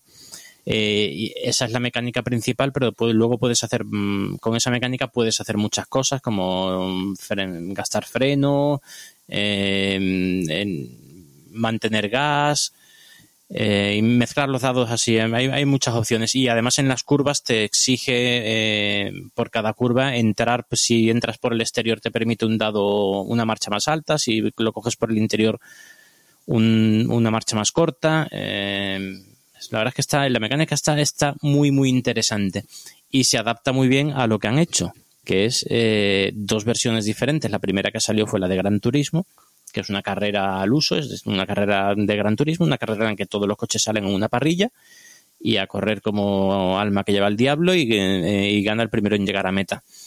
Y sacaron una segunda versión que es la de este Kickstarter que salió fallido, que es el DIRT, que el DIRT sí, simula una carrera de rallies. Y las dos cosas, eh, las dos cosas la hacen muy bien, muy bien. El problema que veo yo del juego es que salió en BGA y es que, claro, en BGA este juego yo creo que no lo sacas más a mesa teniendo. Es que a mí ¿eh? me gusta, a mí me gusta ver el tablero en la mesa y la carrerita y los tramos. A mí también, pero es que, pero, pero, pero hay cosas que están tan bien implementadas y es que pegan tan bien al es un digital. Juego que, es un juego que, que encaja muy bien en, en formato digital. Mm. De, de, hecho, un campeonato que creo que son cinco pistas. Sí. Yo he visto gente que se abre las cinco pistas a la vez y en una tarde te has hecho un campeonato. Claro, porque pues, se puede hacer. Sí, mientras. Sí, sí, sí. Claro, como en un ajedrez, mesa. O sea, coges un, claro, un tablero, pum, claro. haces tu movimiento, te vas al siguiente, pum, haces tu movimiento. Y, y, es fácil, o sea, quiere decir que no te, no te vuelves loco. Mm. Y, y, sí, en, sí. y, en, y, una tarde te has jugado el campeonato. O sea, el juego está muy bien. ¿eh? O sea, el juego está a bien. mí la mecánica me ha gustado mucho. Transmite y, además es que me parece que está muy bien adaptado a los dos tipos de carreras. Eh, si te gustan más los rallies, el Dirt está muy bien y si no el GT. El GT tiene la emoción del, del directo, digamos, de, de, de, es el que llega a meta primero gana eh, y el Dirt yo le veo más pegas, que es que, bueno, pues las pegas que le ha puesto todo el mundo, que al principio juega uno y al final juega otro. O sea, es Claro, al principio, sí. el, el como en los rallies. En los rallies sale un coche Pero cada dos o tres minutos. Entonces lo simula muy bien. Pero mm, si, si son cuatro jugadores, mm, el, el cuarto jugador no sale hasta la ronda, un, dos, tres, cuatro, cinco, siete, ocho, hasta la décima ronda. Pues, pues joder, pues es un poco así. Y, y lo mismo, claro, lo mismo, pero al revés en, en la llegada. Claro. Ahora, lo simula muy bien. A mí me gustan los rallies y disfruto como un enano en- con el Dirt. Me, gusta mucho. Y el GT también, luego- con unas mecánicas súper sencillas. Unas mecánicas Sí. muy sencillas. Y es. El problema es que también a, a ti no te importa, Miguel, pero es muy solitario. Es muy Bueno, solitario. el, el sí. El sí. El El otro no, el. GT, el GT No, tiene, no, tiene pero El Dirt es, es, es solitario, multijugador. Sí, y sí. Eso no. Sí, de hecho, o sea, es, absolutamente multisolitario. Eh, hay gente que lo juega cada uno en su casa, hace un circuito, comparten sí. después el, tiempos. sí, tiempos y ya está. Es verdad que hay pues- mecánicas que sí, que, o sea, el, el de coger el atajo en la curva, que puede, Ah, sí, puede pero- estropear, puede meter arena, meter tierra en la... Pero bueno, eso son, son Sí, sí, están pero no. metidos un poco Sí, con no. calzador para que haya un, Sí. un poquito de interacción. Sí, sí, sí. sí. A Pero mí sí, es sí, eso no- totalmente es cierto. o sea, reconozco el, el esfuerzo y está muy bien hecho, pero no es, no es mi juego. Hmm. A mí me gusta más el GT. El GT sí me parece súper emocionante. Muy bien. Pues este ha sido Rallyman Dirt y Rallyman GT, ¿no? Sí. Muy bien. Pues si queréis paso yo con el siguiente que es el los, uy, los castillos de Rey Loco, ¿vale? De 2014. Este verano he estado de vacaciones en Alemania y he estado visitando los castillos estos. Que la verdad es que son impresionantes por fuera, pero por dentro son bastante poca cosa. Son castillos del siglo XIX, con lo cual son falsos históricos de, de libro. Pero bueno, el castillo de Rey Loco de Luis II de Baviera, creo que era José Snaus o algo así, no sé cómo se dice en alemán. Por fuera es, es impresionante, es como el castillo de Disney, ¿no? Bien, pues eh, del, del 2014, Ted Alpach, que es un, un diseñador que tiene bastantes juegos curiosos, como el Maglev Metro, el Suburbia, última Una Noche en Hombre Lobo, etcétera. Cogió el Suburbia y hizo copy-paste. Hizo copy paste y hizo él los castillos de Rey Tenía una mecánica que le funcionaba y ala. Es muy parecido al Suburbia, sí, tiene, tiene razón Pedro. Eh, en el fondo lo que vamos a montar es- son... eh, cada uno vamos a montar un castillo con habitaciones, ¿vale?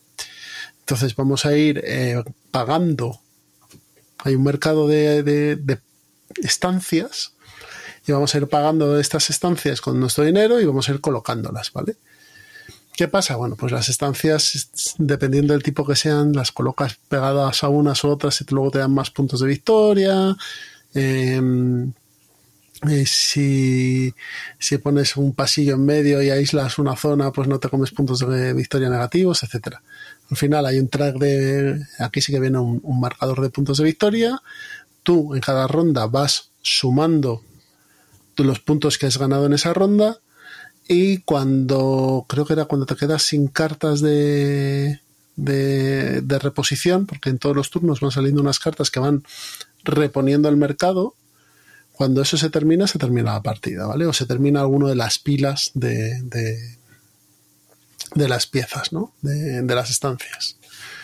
La verdad es que es un juego, a mí estos juegos de los setas, como me gustan tanto, pues yo les perdono casi todo. Pero la verdad es que el juego yo creía que era un poquitín mejor de lo que esperaba. Creo que maldito. Hombre, bueno, a ver si, si, si te gusta el, el loseteo. El Suburbia. Sí, sí. No, el Suburbia. A ver, yo creo que el Suburbia es, tiene más. Es muy, muy parecido. Tiene más chicha el Suburbia que este. Este me parece un pelín más plano que el Suburbia. Un pelín. Es cierto que te tienes que devanar la cabeza para hacer el puzzle bonito y ganar los máximos puntos de victoria posibles, con lo cual en eso bien. Pero si tengo que quedarme entre el Suburbia y este, me quedo con el Suburbia. Este juego lo va a editar ahora Maldito Games, con una expansión, que ya salió hace Toma poco ya. una reedición. Y sí que va, va con una expansión. Bueno, mm, pues, si os gustan los, los seteos, os gusta el Suburbia y demás, este es un juego muy parecido a, a este otro. ¿Qué tiene de bonito? Que haces un castillo y que tiene cosas. Sí, tiene cosas interesantes y, y la portada es preciosa y demás, pero vamos, es un juego de colocación de los setas muy parecido a Suburbia. Ujú. Miguel, Pues, sí, Miguel. Vuelvo yo, ¿no? Vale, pues otro, un juego que he probado después de mucho tiempo sin jugarlo, que en su momento me gustó bastante y, y he aprovechado que lo, lo han reeditado y me lo he pillado. Que, que lo ha reeditado de SD Games, eh, que es el Acrotiri. a este le tengo yo ganas. El Ac- Acrotiri de Z-Man. Es un juego de- del año 2014 de Jay, eh, Jay Cormier, que no tiene tampoco muchos otros éxitos. El, Junt, el Junkart, que no sé si lo conocéis, un juego de habilidad que está Sí, sí, curiosote. el Giancar, sí. Y, y ilustrado, este tío cada vez me gusta más, como bueno, ya, ya, hace- ya tiene sus, lleva sus años ilustrando, pero bueno, Chris Killiams, que es el mismo de, de Coimbra, eh, del Azul, algunos Pandemic, el, el- la continuación del Coimbra, no me acuerdo cómo, cómo es, el El Alma Mater. Alma Mater. Me gusta mucho como, como el Pandemic Iberia, el- tiene, tiene muchas cositas y, y muy bueno. Es un ilustrador que me gusta mucho y aquí en Acortiri hace un trabajazo. ¿eh? El juego es precioso. Tiene un aspecto así como Bueno, ant- antiguo. Sí, eh, somos exploradores en tiempos de la Grecia clásica y tenemos que ir explo- explorando el, el mar Egeo. ¿vale? Un mar Egeo entonces todavía inexplora- eh, inexplorado y tenemos que ir buscando templos, mm, templos antiguos. Eh, esos templos, para esos templos tenemos unas pistas, ¿vale? Que bueno, que al final son cartas en las que te dice que este templo tiene dos volcanes al norte y un, un, un bosque al sur, por ejemplo, o un tal al, al oeste. Y con esas pistas te tienes que ir moviendo por un mapa que es de, es de lo que te gusta a ti, eh, Jesús, desde los, de los seteo. El, el juego empieza con una isla central y, y en, tú en cada turno el jugador, algo parecido al Carcassonne, en cada turno coges una loseta y la pones en el, en el tablero en donde tú quieras y luego realizas tus acciones. Es decir, en cada turno sea, el margeo va, va creciendo, el, el- ese mar de islas islas y más islas va creciendo.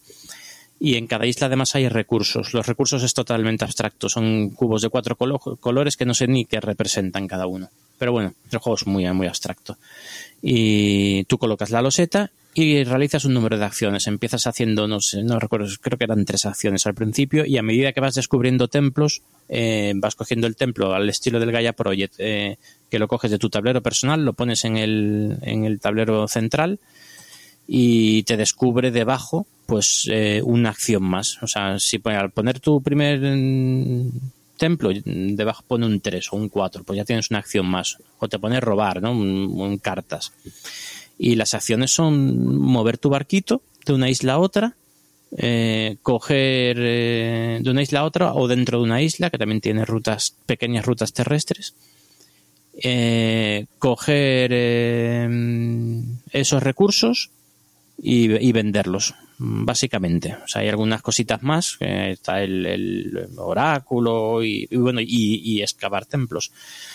Eh, pero básicamente es eso. Entonces tú vas, vas explorando y además la sensación de exploración está, la verdad es que está muy, muy bien conseguida. Te vas moviendo con tu barco, tienes que conseguir dinero para esas exploraciones, con lo cual lo que haces es coger en, esas islas a las que vas, coges los recursos, te los llevas a la, isla central, que no me acuerdo cuál es ahora mismo. Mykonos, no. Bueno, no me acuerdo cuál es. Eh, vas a, la isla central y vendes esos recursos. Y con ese dinero, pues ya mm, puedes tener, eh, tener pasta para para eh, seguir con tus con tus viajes, ¿no? Para descubrir los templos. Al final del al final la partida es por puntos de victoria y se termina cuando has construido cuando uno de los dos jugadores construye sus o descubre su último templo. No sé si son seis, me parece. O siete, no, no recuerdo muy bien. ¿Juego exclusivo a dos jugadores? Efectivamente, exclusivo a dos jugadores. Bueno, eh, se puede jugar a cuatro. Viene en la caja de la nueva, la, de esta nueva edición, dice cómo jugar a cuatro, pero necesitas dos cajas. Y no solo dos cajas, necesitas dos cajas, uno, una de esta edición y la otra de la anterior edición, para que los colores sean, sean distintos. Conclusión, juego, juego a dos jugadores. A dos jugadores, sí. Sí, pero por la mecánica que es, yo creo que no funcionaría mal a 4, ¿eh? fíjate. Pero bueno, pero en juegos no de des ideas que a te dos va, va estupendo. Que te ¿eh? A sacan dos. un- una grotiria a cuatro en un momento dado. Es un juego, o sea, dura, que puede durar 45 minutos, mm, durará más o menos, no sé qué es lo que dice en la BGG, Por ahí andará. justo 45 minutos. Pues mira, eh, y es, es lo que dura, en torno a 40, Esos 50 juegos, minutos. esos juegos son la auténtica salud. euro medio y es euro, o sea, mecánica muy euro, es un, comerte todo el coco y tal, eh, tiene poca interacción, bastante poca interacción, pero bueno, mm, indirecta nada más, pero bueno, interacción indirecta tiene. Y súper agradable de jugar. Es de, estos que tienen la dureza justa para echar un buen rato sin pretensiones. Y echas una, una partida de tres cuartos de hora, te quedas súper a gusto y ala. Yo te Es un juego comentaba, que me, me- me ha gustado mucho, mucho. te comentaba antes que tengo muchas ganas de probarlo, este juego. Me llama mucho la atención. Pues nada, a la, a, a la próxima nos lo- me lo llevo a la FLES Sí, echamos una partida allí. pues, en el bar, en alguna mesa. del bar. Porque fue dentro Sí. bastante complicado. Sí. Sí, sí, bastante complicado. sí. Eh, vale, voy yo. Eh, a ver, pasamos de un euro a un... difícil de, de definir. Es un euro también. Eh, espera que lo vayan a puntuar. Aquí. Chada y Thor, aventura, las leyendas de Andor, Chada y Thor, ¿vale? Esto es la versión para dos jugadores de las leyendas de Andor. Ya sabéis que Cosmos tiene una línea de juegos de mesa para dos jugadores que son como los hijos pequeños de juegos de mesa grandes, ¿vale? Por ejemplo, Imhotep, hay un Imhotep para dos jugadores. Em, ahora se me, se me ocurre solo Imhotep. Este de las leyendas de Andor hay una versión para dos jugadores, que es Chadaizor. Tienen varios. Este juego, a mí lo de las leyendas de Andor, me parece curioso el juego, pero no termina de hacerme gracia. Pero el mundo que montó aquí Michael Menzel mm, me resulta curioso, ¿no? Y este juego de la mano de eh, Gerhard Hertz, o Gerhard Hertz, que debe ser de la compañía, pero tiene muy poquitos juegos, me parece que tiene una forma de jugarse y una, me- y una mecánica muy interesante. ¿Qué pasa? Chad y Thor vuelven a Andor y se pierden en unas islas, ¿no? Y tienen que recorrerlas, son varias aventuras eh, en las que van Chada y Thorn, que es Chad es la arquera y Thorn el guerrero, van a ir recorriendo estas islas. ¿Esto cómo lo va- vamos a hacer? Bueno, pues a base de puntos de movimiento. ¿Y cómo va a ser la mecánica? Lo que tenemos es tres cartas que representan al, personaje de frente y de lado, ¿vale? Lado derecho y lado izquierdo. Dentro de esas cartas van a tener un- unas habilidades o unas acciones que van a poder hacer. Y además todos van a tener en cada lado, eh, en el fondo es el mismo personaje pero como tridimensional, ¿no? Van a tener una maldición, unas cartas de maldición, que son cosas malas, es algo que les va persiguiendo por la isla. aparte de monstruos que van a ir apareciendo.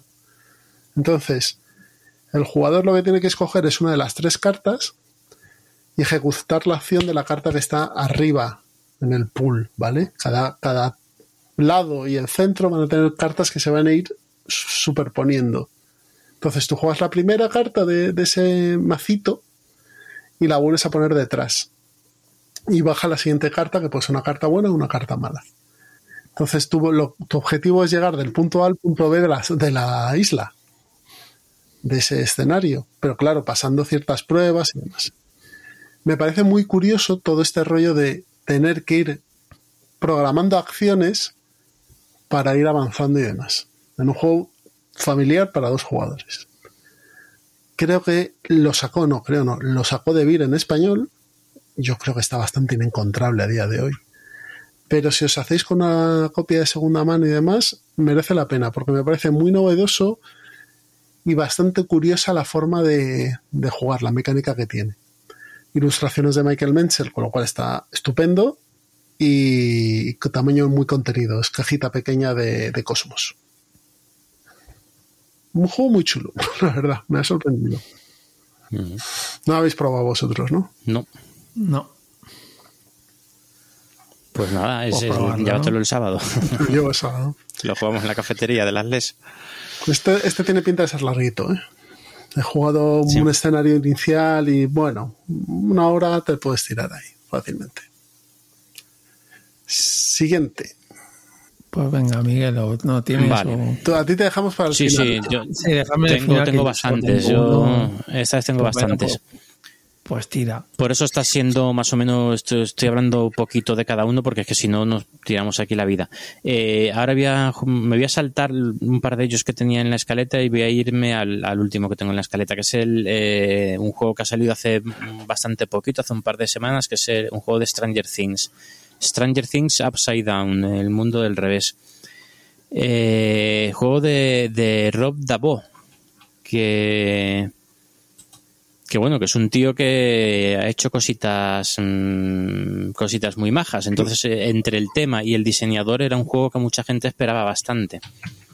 Es un juego cooperativo eh, en el que bueno pues mm, se simulan las cosas que pasan en la primera y en la segunda temporada de, Stranger Things de la serie eh, con mecánicas muy sencillas. Bueno es la primera o la segunda temporada. Tiene dos escenarios vale en el juego la primera o la segunda temporada. Tiene minis de los personajes minis con una calidad aceptable para el juego que es eh, y mecánicas muy sencillas. Las mecánicas me recuerdan mucho a los juegos estos de Funko de, tipo ET, eh, el de Regreso al Futuro. Sí, eso es. Eh, pues son de, son de ese estilo, son mecánicas muy sencillas, tú vas por un tablerito, te vas moviendo, te persiguen uno, te persiguen los malos y tienes que ir mm, en cada localización, bueno, en muchas localizaciones tienes que ir resolviendo mm, eh, pruebas, digamos, eh, que al final son unas losetas que se ponen, hay un, hay un montón de losetas de valores de 1 a 5, creo recordar, que se ponen boca abajo, se mezclan y se forman pilas en el tablero, un montón de pilas en el tablero. Al final, para hacer cada acción, eh, en cada localización hay, hay acciones distintas, que pueden ser de pedir ayuda a 11, buscar un objeto, yo que sé, matar, dañar al, matar al Demogorgon al Demogorgon perro o como se llamen esas cosas. Demogorgon, sí. Sí, pero en la segunda temporada hay otros bichos y ah, tal. vale, eso eh, Pasar al mundo del revés, te pasas al mundo del revés y haces otras cosas y tal. Y para resolverlo tienes que gastar cartas de tu mano con un valor determinado de, potencia y superar el valor que viene en esa pila. O sea, en, en, cada localización hay una serie de pilas, pues tú coges una pila de tres o cuatro losetas de esas, le das la vuelta y suman 11. Pues tus cartas tenían que haber sumado 11 o más. Luego tiene, cada jugador tiene, cada personaje que manejas, que para los que han visto la serie, pues son los, los, los niños, Mike, eh, no me acuerdo, Lucas, eh, no me acuerdo muy bien de los nombres, el sheriff, la madre del, del, niño desaparecido, de Will, creo que se llama. Will es el niño desaparecido. Pues eso, pues su madre, em, y bueno, distintos personajes. Eh, pues cada uno tiene una habilidad que además es bastante mm, coherente con la serie. Eh, ahora, dicho todo eso, el juego pf, es súper plano. El juego es muy plano. Mm, pf, no le he visto. Mira que a mí la serie me gusta. En casa, se... en casa la verdad es que nos hemos tragado todas las temporadas y tal. Es una serie fácil de ver, así, agradable y tal. Pero el juego, vamos, un- le echamos un par de partidas y. Y nada, Puerta. está puerta. Va al mercadillo de, de las LES. no, no me, no, no, no, no, no me ha convencido. Un par de, el- un- algo parecido a la sensación de ET, del juego de Funko, que sí está bien, pero es que tiene dos partidas y ya está. A mí me pasó lo mismo con el de eh, Regreso al Futuro. Mm. O sea, en el fondo, Pues, eh, yo, yo creo que el producto. A mí sí me gusta, ¿eh? yo le tengo.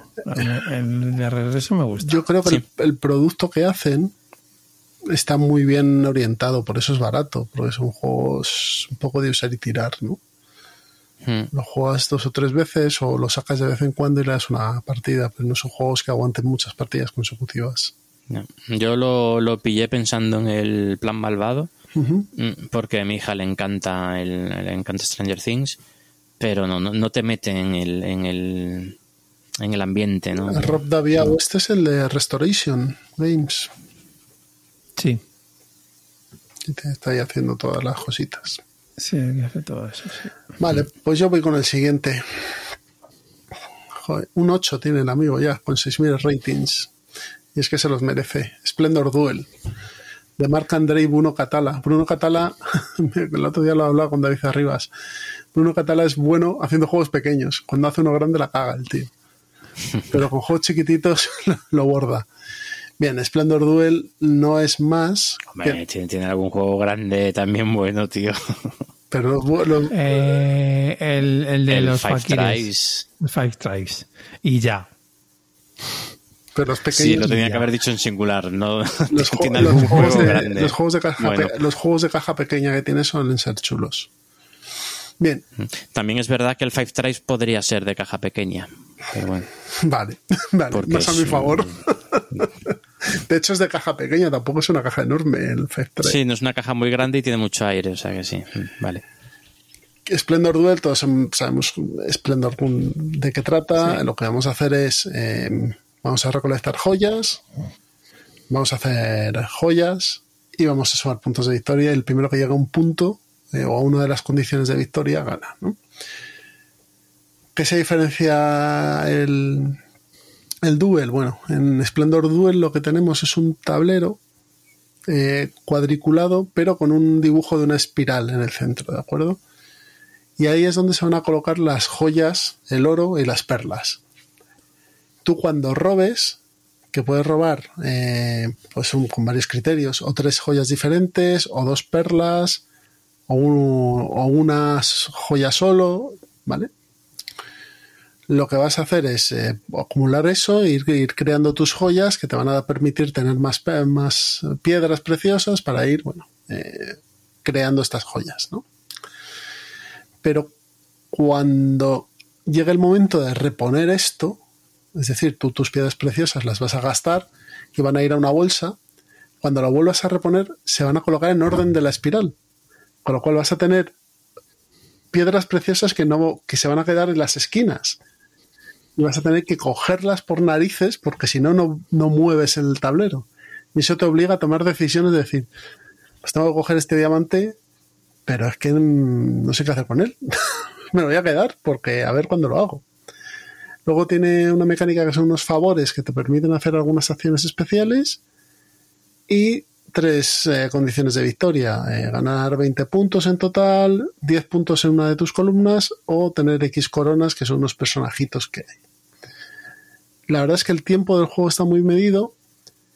La mecánica esta de reponer en espiral desde siempre, desde el centro hacia afuera, me parece muy curiosa y es un producto muy chulo este Splendor Duel. Si no te gusta el Splendor, por lo menos prueba este, ¿vale? Si te gusta, yo creo que es imprescindible. Es un juego únicamente a dos jugadores, tardas media hora en jugarlo. ¿Qué más se puede pedir? 181 en el ranking ¿eh? de la. Ya, 181. y es, del año 22. 181. Ah, Todo el mundo habla muy bien de este juego, sí. Es que yo creo que es la versión buena de Splendor, porque el otro tenía un problema. Y es que se hacía largo. A mí Splendor me parece que es un juego para ser familiar largo. Es algo que le pasa a muchos juegos familiares, ¿eh? ¿Mm? Y este está muy ajustado en tiempo, porque se desemboca muy rápido al final de partida. Como no andes listo, pierdes. Y me parece que está muy bien, muy bien medido. Así que nada, Splendor Duel. Y muy baratito, 22 euros. Estoy, tengo aquí un blog de notas abierto mientras hablamos para apuntándome los juegos que voy a buscar en, el mercadillo. Este me lo apunto. Este no sé si lo verás mucho, pero si lo ves, píllalo. Píllalo. Tú tienes más. Sigue, Miguel. Yo tengo más. Eh, bueno, ahora voy a hablar. Eh, bueno, un juego que también se ha escuchado bastante este último verano, eh, que es el Earth. Juego, un, juego que no es que se escuchó bastante, es que salió agotado ya en distribución. ¿Ah, sí? Sí. Bueno, pues. Hombre, el juego es bonito a más no poder, ¿vale? Eh, un juego en el que. Eh, bueno, sí, es de este año, de 2023. Eh, creo que salió por Kickstarter. lo trae maldito Games. Maldito, sí, sí, sí. Aquí lo ha traído maldito, efectivamente. Y bueno, juego de cuatro jugadores. Han salido un montón de juegos de este tipo últimamente, de naturaleza, o sea, motivos de naturaleza, ecológicos y tal, que la verdad es que están saliendo juegos curiosotes y buenos. Eh, y muy bonitos. En este, cada jugador tiene que, montarse una isla de, de un islote, le llaman de 4x4 cartas. Al final tienes una mano de cartas muy amplia y tienes que montarte una isla de 4x4. Eh, cada carta interacciona con las de alrededor o con las del resto, algo parecido al suburbia y tal, que si esta, carta está pegada a no sé qué, te da más puntos, o te puntúan en todas las filas y en esta, en, esta fila todos los que tengan un determinado icono mm, de ese tipo de ese tipo de puntuaciones, ¿vale? Y la mecánica principal es muy parecida a la de juegos como el, la Expedición Ares o el Race for the Galaxy o, o el Puerto Rico. Es decir, es una, es, tú escoges una acción. Bueno, Puerto Rico es un poco más diferente, pero bueno, porque es, es selección de rol. acción la este que escoges tú es la potenciada y el resto la replican. Efectivamente. Normal. Sí, eso, pero es una mecánica que hace que el juego, que un juego siempre sea muy ágil, porque todo el mundo está haciendo cosas en todos los turnos. Entonces eso está bien. Eh, ahora el juego es mm, multisolitario absoluto. Entonces tú en tu turno escoges, un, escoges una acción, la haces potenciada y el resto de jugadores hacen esa misma acción, pero eh, limitada. Y, ya, ya os digo, es, eh, son cuatro acciones nada más. O sea, es súper sencillo. Hay cuatro tipos, cuatro acciones nada más: de jugar cartas, de eh, conseguir. Em, ya, no, ya no recuerdo las acciones, poner. Mm, Igual. brotes, poner. bueno, X. Sí, muy, muy sencillitas y cuando algún jugador tiene, consigue completa su 4x4 mm, se desencadena al final de la partida se termina hasta hasta que todo el hasta el jugador inicial es decir hasta que todo el mundo haya, haya hecho el mismo número de turnos. Y, ya está y se cuentan puntos de, de victoria. Hay cartas que hacen que el juego sea ligeramente asimétrico es decir las típicas cartas que se dan al principio de la partida para que cada jugador tenga una habilidad eh, luego cartas para que cada jugador tenga una puntuación final de partida en particular para él y una, y una puntuación de partida, dos cartas en el centro que valen para todo el mundo y luego una adicional para cada jugador, ¿no? Es algo muy habitual. Entonces, bueno, es un juego que no inventa absolutamente nada, que funciona bastante bien, pero que no va nada más allá, ¿eh? No, la partida es un un poquito larga. Para cuatro jugadores yo no lo aconsejo porque se va a cuatro jugadores se va a hora y media a dos horas y este tipo de juego me parece desproporcionado. Esto tiene que ser media hora, 40 minutos. Sí, a dos, tres jugadores está bien. Y como no hay interacción, pues dos, tres jugadores no jugaría más. También digo que o sea, he estado escuchando a mucho, a mucho canal, influencer, tal, diciendo que es el juego del año y es un juego, en mi opinión, eh, que en mi opinión humilde igual que la de mm, esta gente, es un juego no, muy normalito. está bien, está entretenido, es, agradable. Eh, eh, tiene, tiene una bola de nieve que, bueno, bola de nieve de decisiones, ¿vale? No de puntuación. que los primeros turnos son muy rápidos porque tienes poca cosa que hacer, pero a medida que a medida que a medida que mm, va avanzando la partida, eh, cada vez tienes más mm, tus cartas interactúan más unas con otras entonces tienes al final el- al final ese- esa bola de nieve va creciendo y cuando haces tu acción tienes esta, tienes que tener en cuenta esta carta interactúa con esta otra esta con esta esta hago no sé qué hago esto y va creciendo mucho va creciendo y el final la segunda mitad de la partida o la última cuarta parte de la partida se hace un poquito de bola y lo que al principio es un juego agradable al final te termina dejando una sensación de uff Yo lo que creo esto que, se, se podía haber acabado hacía 20 minutos. lo que creo que pasa con este juego es que como salió tan escaso, ha tenido más repercusión de lo que debería tener a lo mejor. Porque estas cosas pasan, ¿eh? Si, es, si hay escasez, nos centramos en eso. Mira el del logo de Castro Negro, ese de 150 euros. Ah, el del blog. mm, Blood Tower. in the Eh, Clock sí. Tower. Ese, ese, ese. Sí. Pero bueno. Bueno, Bueno, este es un pas, ya está. eh, una pregunta, Miguel. ¿Tú te vas a comprar el Revive? No. Eh, primero lo voy a jugar y además ya de euros, es que esto ya está el gorro de euros. de- Será por euros. Claro. Es que tengo muchos que me funcionan muy bien y y ahora estoy mucho más picado con temáticos y ameritrases, mucho más. Por cierto, el, el Descent, el segundo cajote, ¿le tienes Sí, ya, se lo he Miguel? comprado. Por supuesto, lo tengo ahí guardadito Y- y el tercero. esperando terminar la primera campaña. Y el tercero. Y el tercero cuando salga, ¿no? Hombre, Pero cuando salga ya no sé, pero sí, apunta, apunta que sí. como hay Dios. Me gusta, es un juego que me gusta. Entonces al final, aunque el juego sea caro, si lo juegas, Sí. me sale. Tengo juegos que me han costado 20 euros y me ha salido mucho más caro que el Descent, porque Bueno. no los he jugado en la vida. Como decía nuestro amigo Andrés con Pluto en, en el grupo de Telegram, cuando ponía el, el, el anuncio del Diplomacy que costaba 15 euros, dice, ese es el juego más caro del mundo. Porque no lo vas a jugar nunca, ¿no? Decía él. Claro, Sí, pues algo sí, parecido. Sí, eso, eso pienso yo también. Yo en- no sé cuánto me he gastado en el Arkham Horror, el LCG, pero es que he amortizado cada euro que me he gastado porque he jugado cientos de partidas. Qué envidia. Entonces está amortizado. Qué envidia. Bueno, continúo yo con un juego que va a salir a sorteo, porque nos lo cedió amablemente Debir. Es Combat Commander Pacífico. ¿Vale? De Uh. Jensen. Y aquí también está Kai Jensen, que creo que es su esposa, y John Foley. Eh, sí, es su esposa.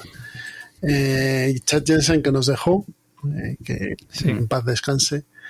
Pero nos dejó varios juegazos como los es, eh, Sí. Dominant Species, toda la saga Combat Commander y algunos que otros por ahí. Bien, Combat Commander Pacífico. Eh, de Combat Commander hablamos en el episodio 21 con Frank, en el que hablamos sobre Wargames. Combat Commander Pacífico es eh, la evolución del Combat Commander Europa, que es el primer eh, juego que sacó este hombre, en el cual lo que vamos es a jugar conflictos en, el- en la guerra del Pacífico con tres contendientes que son Inglaterra, la parte colonial, ¿vale? Tropas indias y de australianas y tal. Japón y Estados Unidos, ¿vale? Pero estos son combates eh, de pelotones y escuadras, es eh, soldaditos, eh, pequeños grupos de personas y, y acciones de... O sea, la misma escala que el Eu- Europa. Sí, ¿no? sí, es la misma, la escala es la misma, si el juego es el mismo. ¿Qué pasa? Que es el mismo pero tiene cambios. Han introducido varias cosas que en el otro no había. Por ejemplo, en este hay aviones, ¿vale? Una mecánica de aviones muy sencillita que lo que van a hacer es bombardear de vez en cuando cuando se pida el apoyo aéreo. Vamos a tener líderes que son francotiradores directamente, con lo cual ya no está la carta de francotirador, sino que hay unidades que son francotiradores. Y luego tienes todas las bizarradas de los japoneses. El ataque Banzai, eh, las- el moverse por cuevas. eh, bueno, aquí también hay héroes. Lo que no recuerdo es si en el primero había héroes o no. Creo que no. Creo, pero no estoy seguro. Y en la mecánica es una mecánica a través de cartas. Cada jugador va a tener una mano de cartas y con ellas va a dar órdenes a las unidades que van a moverse, a atacar, bueno, hacer varias cosas. O a los líderes que van a poder mover varias unidades. Aquí lo interesante es ir con un líder porque con un líder mueves varias unidades. Y eh, estas cartas tienen tres partes que son la parte de operaciones, que es esto, mover, disparar, hacer más, más cosas. La parte de acciones, que es como unas respuestas que puedes dar siendo el jugador defensivo a estas acciones, a estas operaciones. Y luego vienen los dados, porque tú cuando tiras sacas una carta y ves los dados impresos que hay. También hay eventos que pueden surgir de estas cartas y poco más. El juego mecánicamente es sencillo. Os, aconsejo una cosa. Si este es el primer juego que os vais a comprar y no habéis tenido el anterior, este tiene un poquito más de dificultad, un poquito más porque trae alguna cosa diferente, pero abrid el mapa, des, eh, quitad todas las fichitas que ya tenéis un rato ahí destroquelando. Montad el primer escenario e ir leyendo las reglas poquito a poco. Pin, pin, y lo vais moviendo. A ver, ¿y esto cómo son las órdenes? Y te vas a la sección de órdenes y ves cómo se juega. Y, la, y haces una. Y simulas. Porque el manual está pensado para que sea un tutorial. No es un tutorial como el de aprende a jugar de Fantasy Flight, porque esto es más denso, pero es la mejor forma de leértelo. Pero si te lo lees de una sentada no te vas a enterar de nada. Y yo cada día estoy más convencido que con los Wargames lo que tienes que hacer es desplegar y empezar a leer. Sí. Porque es la única manera de, enterarte de algo. Producción estupenda y además este, perdonad, esta edición en español le pasa como la edición anterior que hizo de oír del Combat Commander Europa, que no es solo el Combat Commander Europa, sino que venía el paracaidistas. Una mini expansión. Parachutes, sí, y en esta viene Nueva Guinea. paracaidistas. Viene la expansión de Nueva Guinea, con lo cual creo que son cerca de 25 28 escenarios los que trae. Trae un libro de escenarios más grande que el reglamento. Así que tenéis juego para arrancar. Este, este es uno de los que voy a pillar seguro porque el Combat Commander Europa me encanta. Lo único que no, Yo, puedes usar, no era- puedes usar japoneses en, en las Ardenas. En, Europa. eso no. O sea, es- estos son. El, el- el- el problema de los, de los Command Commander quizá es que tienes que saber jugar las cartas. O sea, eh, todo gira en torno a las cartas y tienes que saber cuándo usarlas, guardarte las cartas. Tiene, tiene cierta complejidad eso. Cuando descartarte Eh, cartas, porque hay cartas correcto. que en dummy de estas que no sirven de nada. Tienes que saber el, el tempo y tienes que conocerle el mazo. Es el, la única pega que le resistencia a pongo. la, sí, a la frustración porque es un juego Sí. muy caótico y lo que bueno, parece es- que es va- caótico, pero si te lo conoces, Tiene, Ya no es puedes tanto. tener cierto control, puedes provocar al enemigo para ver si tiene una carta de, de, de la de disparar, cuando, de contestar, ¿no? Eh, pero yo con este juego mi filosofía siempre es sentarme a ver un- una historia y ver cómo se desencadena, cómo se desarrolla la historia porque es, es alucinante, o sea, es súper cinematográfico. Este es más completo este que el, que el Europa, ¿eh? Tiene bastantes más cositas. El de Europa yo juraría que también tiene lo de los héroes, ¿eh? Sí, ¿no? Pues, pues aquí, Yo aquí ju- también. juraría que hace, la verdad es que hace años que no lo juego, pero juraría que sí. Aquí también, lo único Mm. que tiene son unidades de líderes diferentes, como os he dicho, que tienen, tienen Mm. otras cositas, ¿no? Como los, los Hokai, no sé qué, que son los, los eh, francotiradores en árbol. Eh, hay terreno diferente, porque claro, son las islas del Pacífico y no es lo mismo que Europa. Y la verdad es que, pues, si dado que el otro todavía no está en venta, todavía no han hecho la reedición, pues este es una muy buena alternativa a esta a este Yo, juego. mi- mi duda, la gran duda que tengo es si pillarme esta edición o pillármelo en inglés. Porque igual que dices lo buena que es esta edición de Debir, también, en mi opinión, Debir ha tratado este juego con auténtico desprecio. O sea, eh, eh, lo que ha hecho Debir con este juego mm, para la afición es que no se ha, ha ignorado por completo todos los todas las expansiones. Es verdad que incluyó incluyó la de los paracaidistas, pero ya está. O sea, Es que yo creo que este el, juego- el- el de Europa tiene decenas y decenas de expansiones, escenarios, eh, campañas y no ha sacado absolutamente nada. Entonces yo, pues si, si, si- si eso va a pas- pasar lo mismo con el Combat Commander Pacífico, pues yo Seguro. prefiero sacarme A ver, el, de, de- el- de Combat, comprármelo en inglés. de Combat Yo Commander lo siento tienes, mucho, pero tienes Mediterráneo, ¿vale? eh, para Troopers, que son los paracaidistas, y ya el Pacífico. Tienes un Battle Pack que es de Stalingrado. Sí. Luego tienes Resistencia y si León Marino, ¿vale? Y el de Nueva Guinea, que también viene aquí. Eh, yo creo que este juego no se vendió mucho ¿eh? cuando salió. Ya. mm. Este juego no se vendió mucho. Ya, pero bueno, yo como, como Yo creo que consumidor, que si, lo que me ofrece es tan parcial, yo, yo prefiero la experiencia completa. Yo, yo es que no, no, no, no me gusta nada cómo trato en la editorial a, eh, este juego.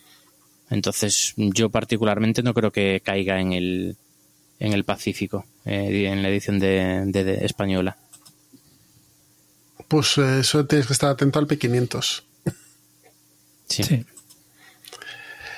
El que quiera comprársela y probarlo y tal, edición estupenda y creo que no salía excesivamente cara. Está. O hacerte mecenas de Ciudadano Mipel y oye, a lo mejor te Y toca. te va a salir más barata, eso sí. Pero tienes que jugar con el riesgo de que no te toque. Así que nada, muy buen juego este eh, Combat Commander Pacífico. Pues venga, termino yo ya. Sí, ter- no, no, yo tengo, bueno, sí, termina. Que, Y a, a No, mí me no, queda uno vaya, también. no, yo no, te- yo no tengo más, yo no tengo más. Dale. Yo tengo uno, pero va a ser muy rápido, que es el Final Girl. Juego, juego de la semana de antes del verano, que es una reimplementación de los Stage Negotiator con tablero y con mucho más saborcito así a películas. Eh, Slasher. pues eso, pel- sí, eso es. Eh, muy configurable, hay una caja base y luego hay muchas cajas para cada escenario, ninguno tiene IP, entonces Bueno, y hay una Season 2, además. Hay una, Sí, sí, una- sí, sí. una temporada 2. Mm. No tiene los derechos de, la, de esas películas, pero sí, pero es un lo copia de Es forma como el, el- clara. o sea, el Dead by Daylight que tienes a todos los malos, pero se llaman diferentes, sí, igual. Sí. Por, Sí. por- por cierto, O sea, y- eh, este, este creo que lo saca Gen X, Sí, de Final Game en castellano. Sí, Para- lo ha anunciado, bueno, lo anunció hace ya mucho tiempo, ¿eh? para pero final de año. está- estuve, estuve viendo a Sí. El otro día sí, en sí, AP. lo van a sacar, lo van a sacar, lo van a sacar. Estuve viendo a Servando el otro día en AP y dijo eso, que a final de año salía. Pues muy buen juego. eh, con sus pegas, pero me parece muy buen juego que simula muy bien esas películas. Eh, La verdad es que a mí me ha gustado mucho. La misma mecánica que los Stage Negotiator. Eh, tiene el eh, Alien, tiene la cosa, el del camping, ya yo no sé Viernes ya cuál 13. es. Viernes El Jason 13, Bourne. tiene el de Y son una Borges, no Jason también. Con, No, no se llama Jason Bo Jason Bourne o- Borges. No, Borges, bueno, Jason, vale. Jason Bourne es el, el agente No, secreto no. este. Sí, pero no, no, no se llama Jason. Sí. El caso Bourne, Sí. no, eh, ¿se llama Jason Bourne? Sí. Creo que sí. Sí.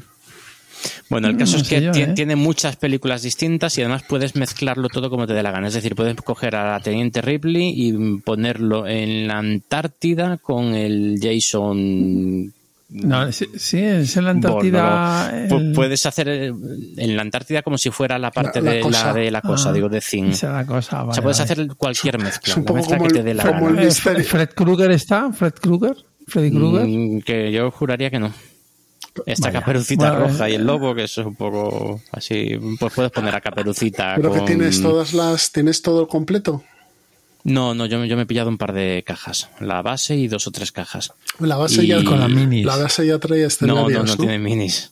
La base ¿Eh? ya trae dos La base no tiene, escenarios. no, no, la base, no, no, la base no tiene escenario. O sea, ¿Y ti- juegas? necesitas la base y una caja. Y un, necesitas. Y lo- lo- la- luego las cajas creo que son de las que me gustan, ¿eh, Jesús? Son de las que tienen imán, ¿no? La, sí, la producción es cojonuda, la producción Eh, es muy buena. O sea, cada- la caja imán. por un lado, o sea, con el imancito, efectivamente, la abres y es un tablero ya que lo pones en. O sea, se quita y es un tablero en el que tienes el mapa. Y por el otro lado tienes el mapa, tienes el malo Comprarlo. y, pon- y lo pones. Eh, eso sí, yo, a mí me- los Stage Negotiator me gustan. Claro, ahí está. Eh, ahí, este- ahí, ahí- ahí lo que te iba a decir yo. A mí el, que- el- el negociador de rehenes me parece un tostón. A mí sí me Entonces, gusta. Y Es este juego al final. ¿eh? Este. Ya sí, le mete más cositas, pero eh, yo es, es que veo muy difícil si no te gustó el primero que te guste este, porque este sigue teniendo, es que he escuchado la opinión contraria, pero yo es que yo para mí sigue teniendo el mismo azar. En los Stage Negotiator ten- ten- sí, pues, tenías tu forma de controlar, de intentar controlar el azar. Este tiene su forma de intentar controlar el azar, pero es igual de justito que en el otro. Y tiene además el azar del movimiento del malo, que se hace con cartas y tal. Mm, Tiene otras capas de azar, entonces yo no le veo, o sea, yo- para mí sigue siendo una fiesta del azar y pierde la- el tema del, de los Stage Negotiator, que es que te los sacabas y echabas una partida en cinco minutos. En este, como tienes que hacer la mezcla de los tres, de los tres, eh, de los tres elementos que están en cajas distintas, cada uno tiene un mini reglamento, cada uno de esos elementos tiene un pequeño reglamento con cosas diferentes, con un setup diferente, tienes que coger unas cartas de este lado, otras cartas de este lado, mezclarlas. Entonces, para coger el juego tienes que hacer ese setup y cuando lo guardas tienes que separarlo o dejarlo ya preparado como un escenario ya predeterminado. Entonces tiene mucho mucha preparación y pierde la esencia del juego. Yo, en- de verdad, entre los dos me sigo quedando con los Stage Negotiator. Yo- y Me me, gusta el Final Girl. Acabas de ahorrar una pero- pasta. Me acabas Pero no. de ahorrar una pasta. A ver, que si escuchas a Chema Pamundi, opina eh, a- absolutamente lo contrario que he dicho yo. Pero a mí, yo no le he visto, no he visto diferencias mecánicas entre uno y otro, que sí, que le mete el movimiento, el Cabe mapa, está interesante, el tema es cojonudo, el tema es muy sí. bueno y está muy bien implementado y te da, te da la impresión de estar en la cosa, o sea, en, en- en la estación de, de sea, está muy bien, pero pierde la frescura esa de sacarlo, mm, jugarme dos partidas y tal. Ocupa mucha mesa. mm, uf, Cabe- la- posibilidad de que Sí. Chema se haya hecho una película cuando juega y claro, ahí se lo pasa bien. Claro, efectivamente. Efe- Eso sí, eso es lo mismo que pensé yo. Es un crítico de cine que, que, que es un enfermo del cine, entonces, y además de este tipo de cine. Entonces, claro, pues efectivamente tú estás viendo la, o sea, la película la, la recrea de forma bastante bastante buena y te puedes hacer tus fantasías de mezclar de mezclar cosas súper bizarras que, que eso está muy bien. Entonces te permite jugar de, de esa manera con las historias. Eso me parece cojonudo. Pero yo que no tengo esa afición por ese tipo de cine mm, no me llama no me llama. No no he echado unas cuantas partidas y me da pereza sacarlo mientras que el otro no me daba pereza sacarlo. En este cómo, cómo se jugaba con la cosa que te, te necesita un- tiene unas reglas específicas distintas para ver si para la paranoia esa de si está uno infectado o no y tal. En Alien que un, también que es- desaparecen por los conductos de ventilación entonces el miedo viene porque puede aparecer en cualquier momento con cartas de evento y tal. Todo eso hace que al final el setup sea distinto. Y además es un setup no es solo de colocar un token en un sitio sino de coger unas cartas de la ca- caja base quitar unas y meter otras. Eso me, para mí me parece un rollo para lo que lo que ofrece el juego Pues nada, este, este ha sido Final eso he Girl. dicho Y nada, Pedrito, cierra esto. anda. O venga, fuegos artificiales. Terminamos con el hype del momento, que nosotros que el Disney Lorcana. Bueno, uno de los hype, porque el otro es el del Star Wars Unlimited. Y nada, pues el, el Disney Lorcana eh, es, lo trae Ravensburger y Bueno, los diseñadores son... Lo traerá Ravensburger bueno, lo traerá, lo traerá. Bueno, en inglés lo tiene Sí, ya sí, por. Ravensburger. a unos precios, a unos precios abusivos. mm, Amigos, Sí, sí, sí, claro. no lo, Ahora, no lo compréis. quería hablar, lo quería hablar. Aguantaos. Bueno, bueno, sí. Bueno, Aguantaos, sí, aguantaos. Sí, sí, sí, sí, aguantaos. Y, pero el problema es que yo creo que sigue siendo. ah, Bueno, ya venga, ya empiezo ahora. Ah, aquí, ya está. A ver, esto es un. Para mí es un Magic Wannabe. ¿Vale? Entonces, eh, tiene ideas muy buenas. Bueno, para empezar, es eh, Disney y eso mola. O sea, las cartas molan.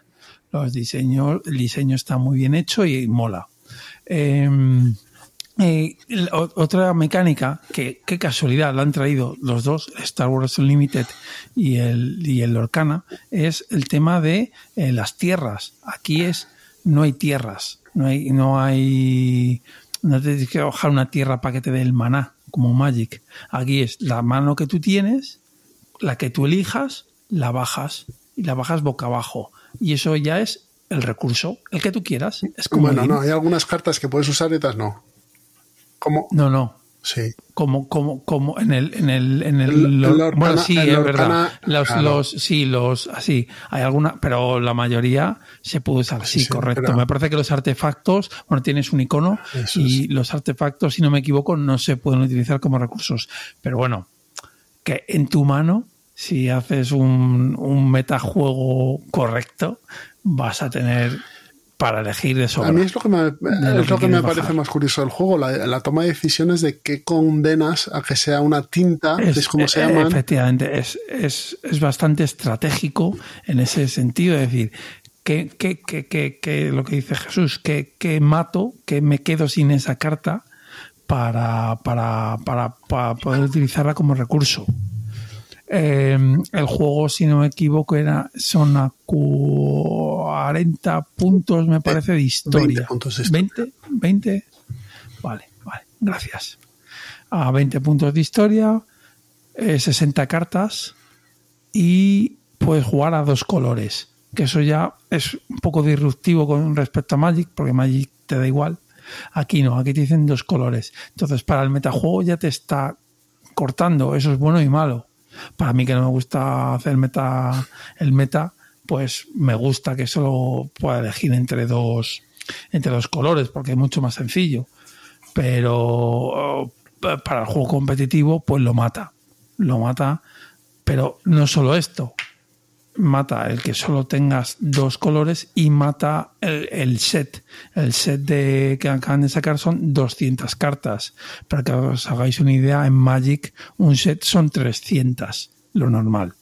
Entonces, claro, 200 y encima de esas 200 hay muchísimas repetidas que solo cambian, que si es brilli brilli y brillo brillo ultra rara, pues claro, te hacen un pool de cartas muy pequeño.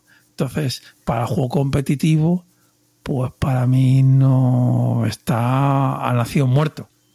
O sea, o- bueno, ya hay anunciadas dos expansiones, ¿vale? O sea, tienen, tienen recorrido para hacerlo. Pero por eso digo, para mí ahora mismo es un un Magic Wannabe. Un jugador de Magic, dudo que se meta a esto, a no ser que sea para probarlo. Pero se va a aburrir, porque sí, lo de las tierras mola mucho. Pero ya, el resto, el resto es que lleva 20 años jugando a eso. Claro, yo, yo lo que he visto son partidas, pero no, yo no he tenido acceso a, a jugarlo. En TTS se puede jugar.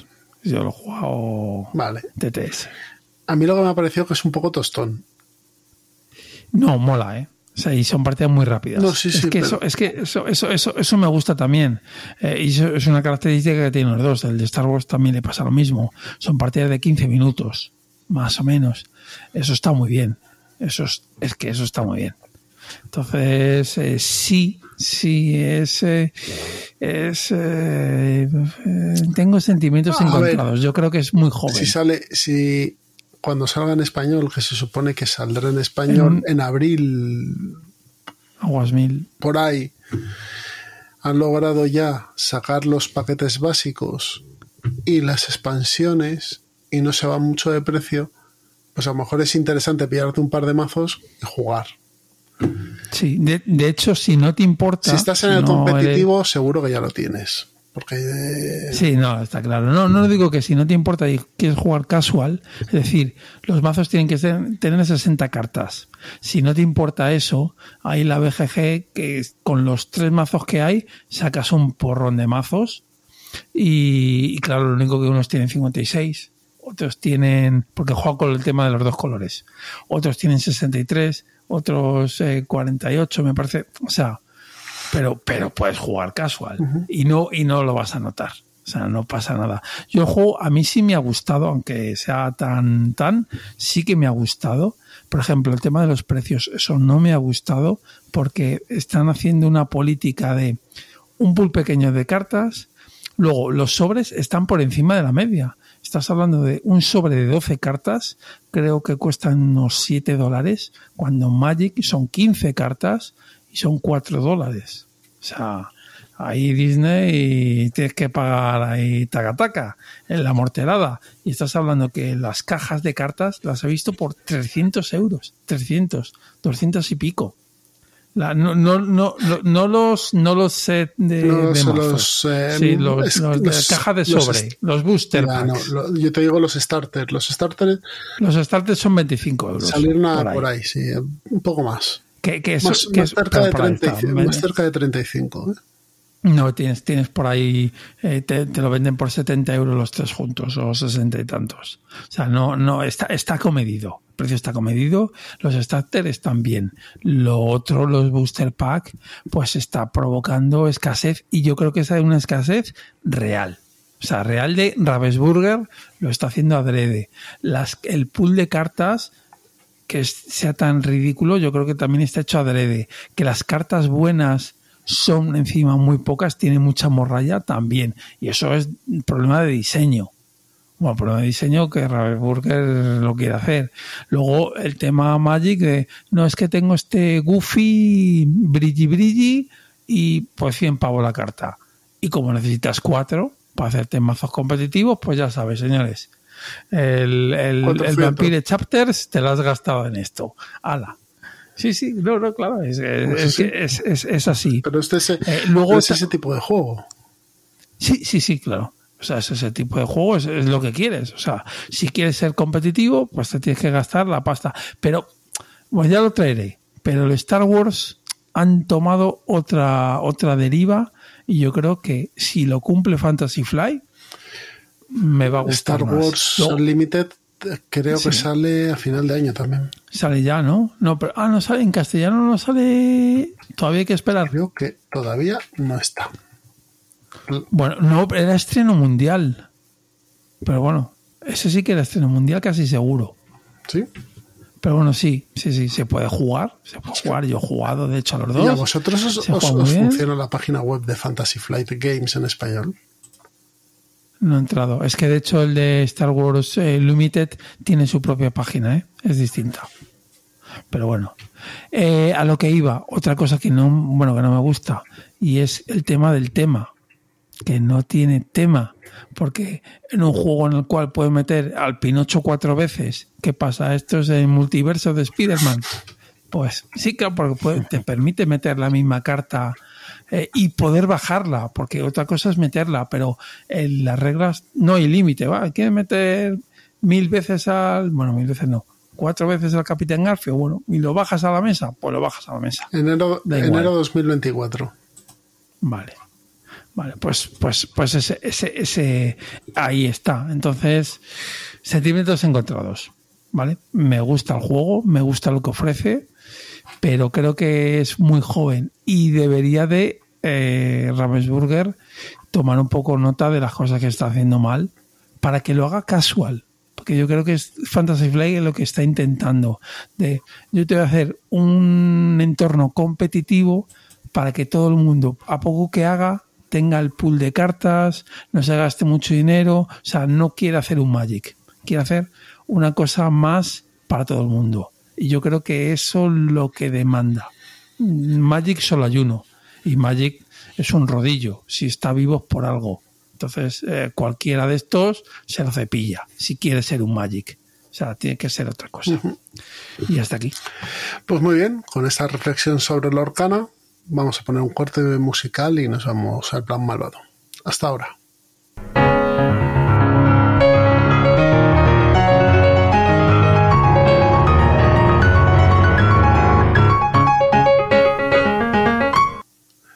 Se termina Ciudadano Mipel, pero no sin antes pasar por el plan malvado. Ya sabéis, la sección en la que hablamos de los juegos que compartimos con nuestra familia, hijos, eh, parejas, amigos no jugones, para enseñarles lo bonito que es la afición.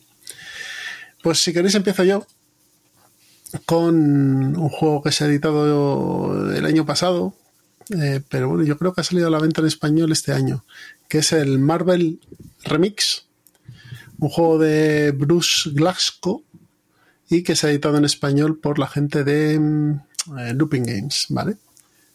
Eh, nos encontramos ante una reimplementación del Fantasy Realms, eh, en el que igual vamos, lo que vamos a hacer, bueno, es si- simplemente eh, de dos mazos que vamos a tener, en este caso de héroes, aliados y eventos, y de los villanos, vamos a ir haciendo una mano de cartas que va a tener efectos que sumados entre ellos o jugados juntos nos van a proporcionar puntos, ¿vale?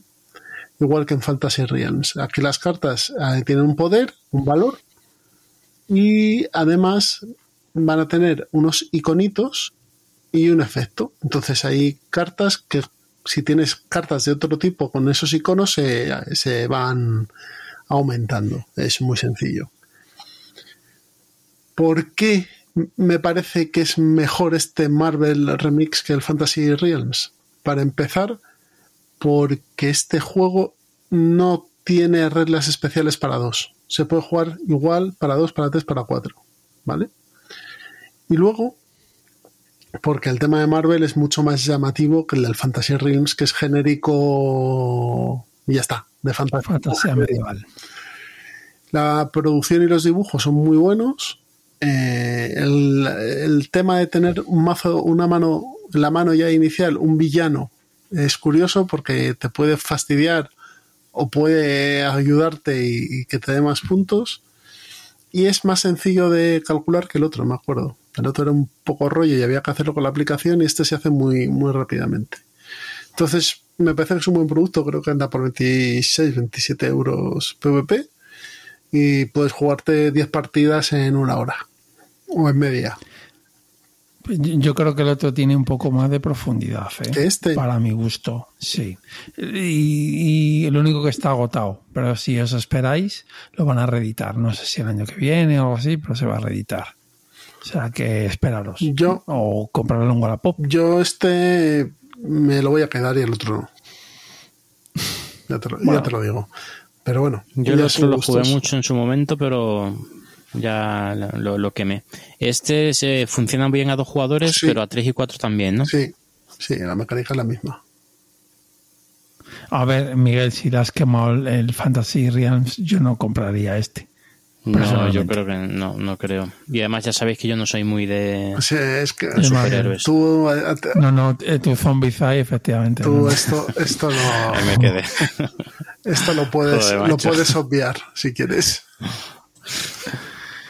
Pues venga, Miguel, y termina que te estás derritiendo. Vale, sí, sí, yo estoy ya, ya, ya he pasado por dos fases REN en lo que va de programa. Porque estoy, yo a estas horas ya no, no soy persona. Que yo, el que voy a recomendar ahora para el plan malvado es un juego que iba, iba a recomendar eh, para el verano. Me parecía un juego súper chulo para llevarte de vacaciones. Pero llegó un bueno, poquito para el tarde. próximo verano. Para, el, verano que viene. Las vacaciones de Navidad. De Navidad también, sí. Es el My City. Ya, ya el, el para el verano, el verano pasado eh, recomendé el My City normal y ahora han sacado un My Bueno, ahora, hace ya unos meses sacaron un My City que es Roland, un Roland Gride.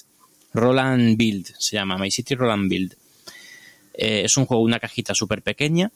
Eh, el juego es simplemente un taco de un mazo bien grande de misiones, de, de hojas de, para apuntarlo en las partidas, las típicas hojas de, un Roland Gride, ¿no? y tres dados. Punto. No, no tiene nada más.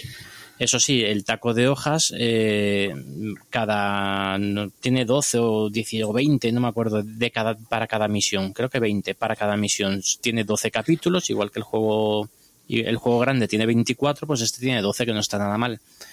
Y las sensaciones son súper parecidas, son muy, muy, muy parecidas a las del Roland Gride. Se juega una partida en, en, en 20 minutos, media hora, un capítulo entero, que son tres partidas, te lo echas en una sesión de juego y, poco a poco va metiendo, eh, eh, en cada una de esas 12 misiones va metiendo reglas nuevas que lo hacen, le dan una vueltecilla así curiosota, que para niños de 10, 12 años está genial, 14 años incluso. Mm, yo creo que va muy, muy bien. Me ha parecido un juego o sea, un, una vuelta de tuerca al My City, que no, a ver, que no es un juegazo, no es el juego de mi vida, pero de para el plan malvado funciona muy bien. Es un, es un legacy que funcionó, me funcionó genial. Y este consigues lo mismo con una cajita súper pequeña que, que, no ocupa espacio en la maleta y, te, y, tienes partidas para echar en el verano mm, unas buenas sesiones de juego así ligero. Me parece súper aconsejable. Muy bien. Pues este era eh, My, City, Roll and Bolt, ¿no? Roll No, and- and and build. build, Roll and build, build. construir. Construir. Muy bien. De Inicia, mm, no sabemos si Inicia o alguno de sus A uno de sus amigos. eh, elfos. ¿Tú tienes algo o nos vamos ya? Eh, tengo algo, pero vámonos ya, porque yo a Miguel no, No, no puedo aguanta, aguanta. No, no, no, no, no, no, no, Aguanta, no, aguanta, no no, pasa no. nada, no pasa nada. Además, ya, ya, ya llevamos un He buen pasado, programa. he pasado ya el momento, el momento de bajón y ahora me he venido arriba. Pues ahora a la cama. Ahora a dormir. Bueno, la- sí. Pero antes de irnos, solo comentaros que podéis comprar todos los juegos que hemos hablado en Juegos de la Mesa Redonda, donde encontraréis un gran catálogo de juegos de mesa y de rol en su web www.juegosdelamesaredonda.com. Si vivís en la zona norte de Madrid, podéis pasaros por la tienda física de Tres Mipels, que está en el centro comercial de la Rotonda en Tres Cantos, que ya tienen su nuevo local de 180 metros cuadrados, que el otro día estuve ahí con ellos y me enseñaron la tienda mm, finalizada y tenían como 12 o 14 mesas de juego, o sea que tienen un montón. Y podéis ver allí y jugar las novedades. También tenéis su web que es tresmipels.es. Para contactar con nosotros, muy sencillo, eh, por correo en ciudadano.mipel.gmail.com, nuestro Twitter arroba ciudadanomipel, en el Instagram de Ciudadano Mipel también nos encontraréis, en nuestro web ciudadanomipel.com y en la comunidad de Telegram. Recordad que os dejamos el enlace a la comunidad de la Trade por si queréis hacer estos intercambios de juegos y, por ejemplo, pues yo que sé, soltar un juego como el Final Girl, como Miguel, y que lo coja otra persona. Así que chicos, vamos despidiéndonos. Pues, venga, por favor, Miguel. Pues, pues nada, un, un gusto estar aquí de nuevo después de tanto tiempo. Esperemos que ahora, ahora tener un poquito más de continuidad y a ver si coincidimos los cuatro El próximo. algún día. Se intentará, se intentará. Pues nada, una vez más, un placer aquí y en el siguiente lo vemos. Un abrazo a todos, cuidaos mucho y el siguiente es el 99. Ya queda menos para el 100. Y, no os olvidéis de mandar vuestros audios y vuestras fotos. Eso es. Bueno, y para 100, y para 100 tenemos una sorpresa también. No se puede hablar, pero hay sorpresa, hay sorpresa. Hay cositas, se vienen cosas. Hasta luego.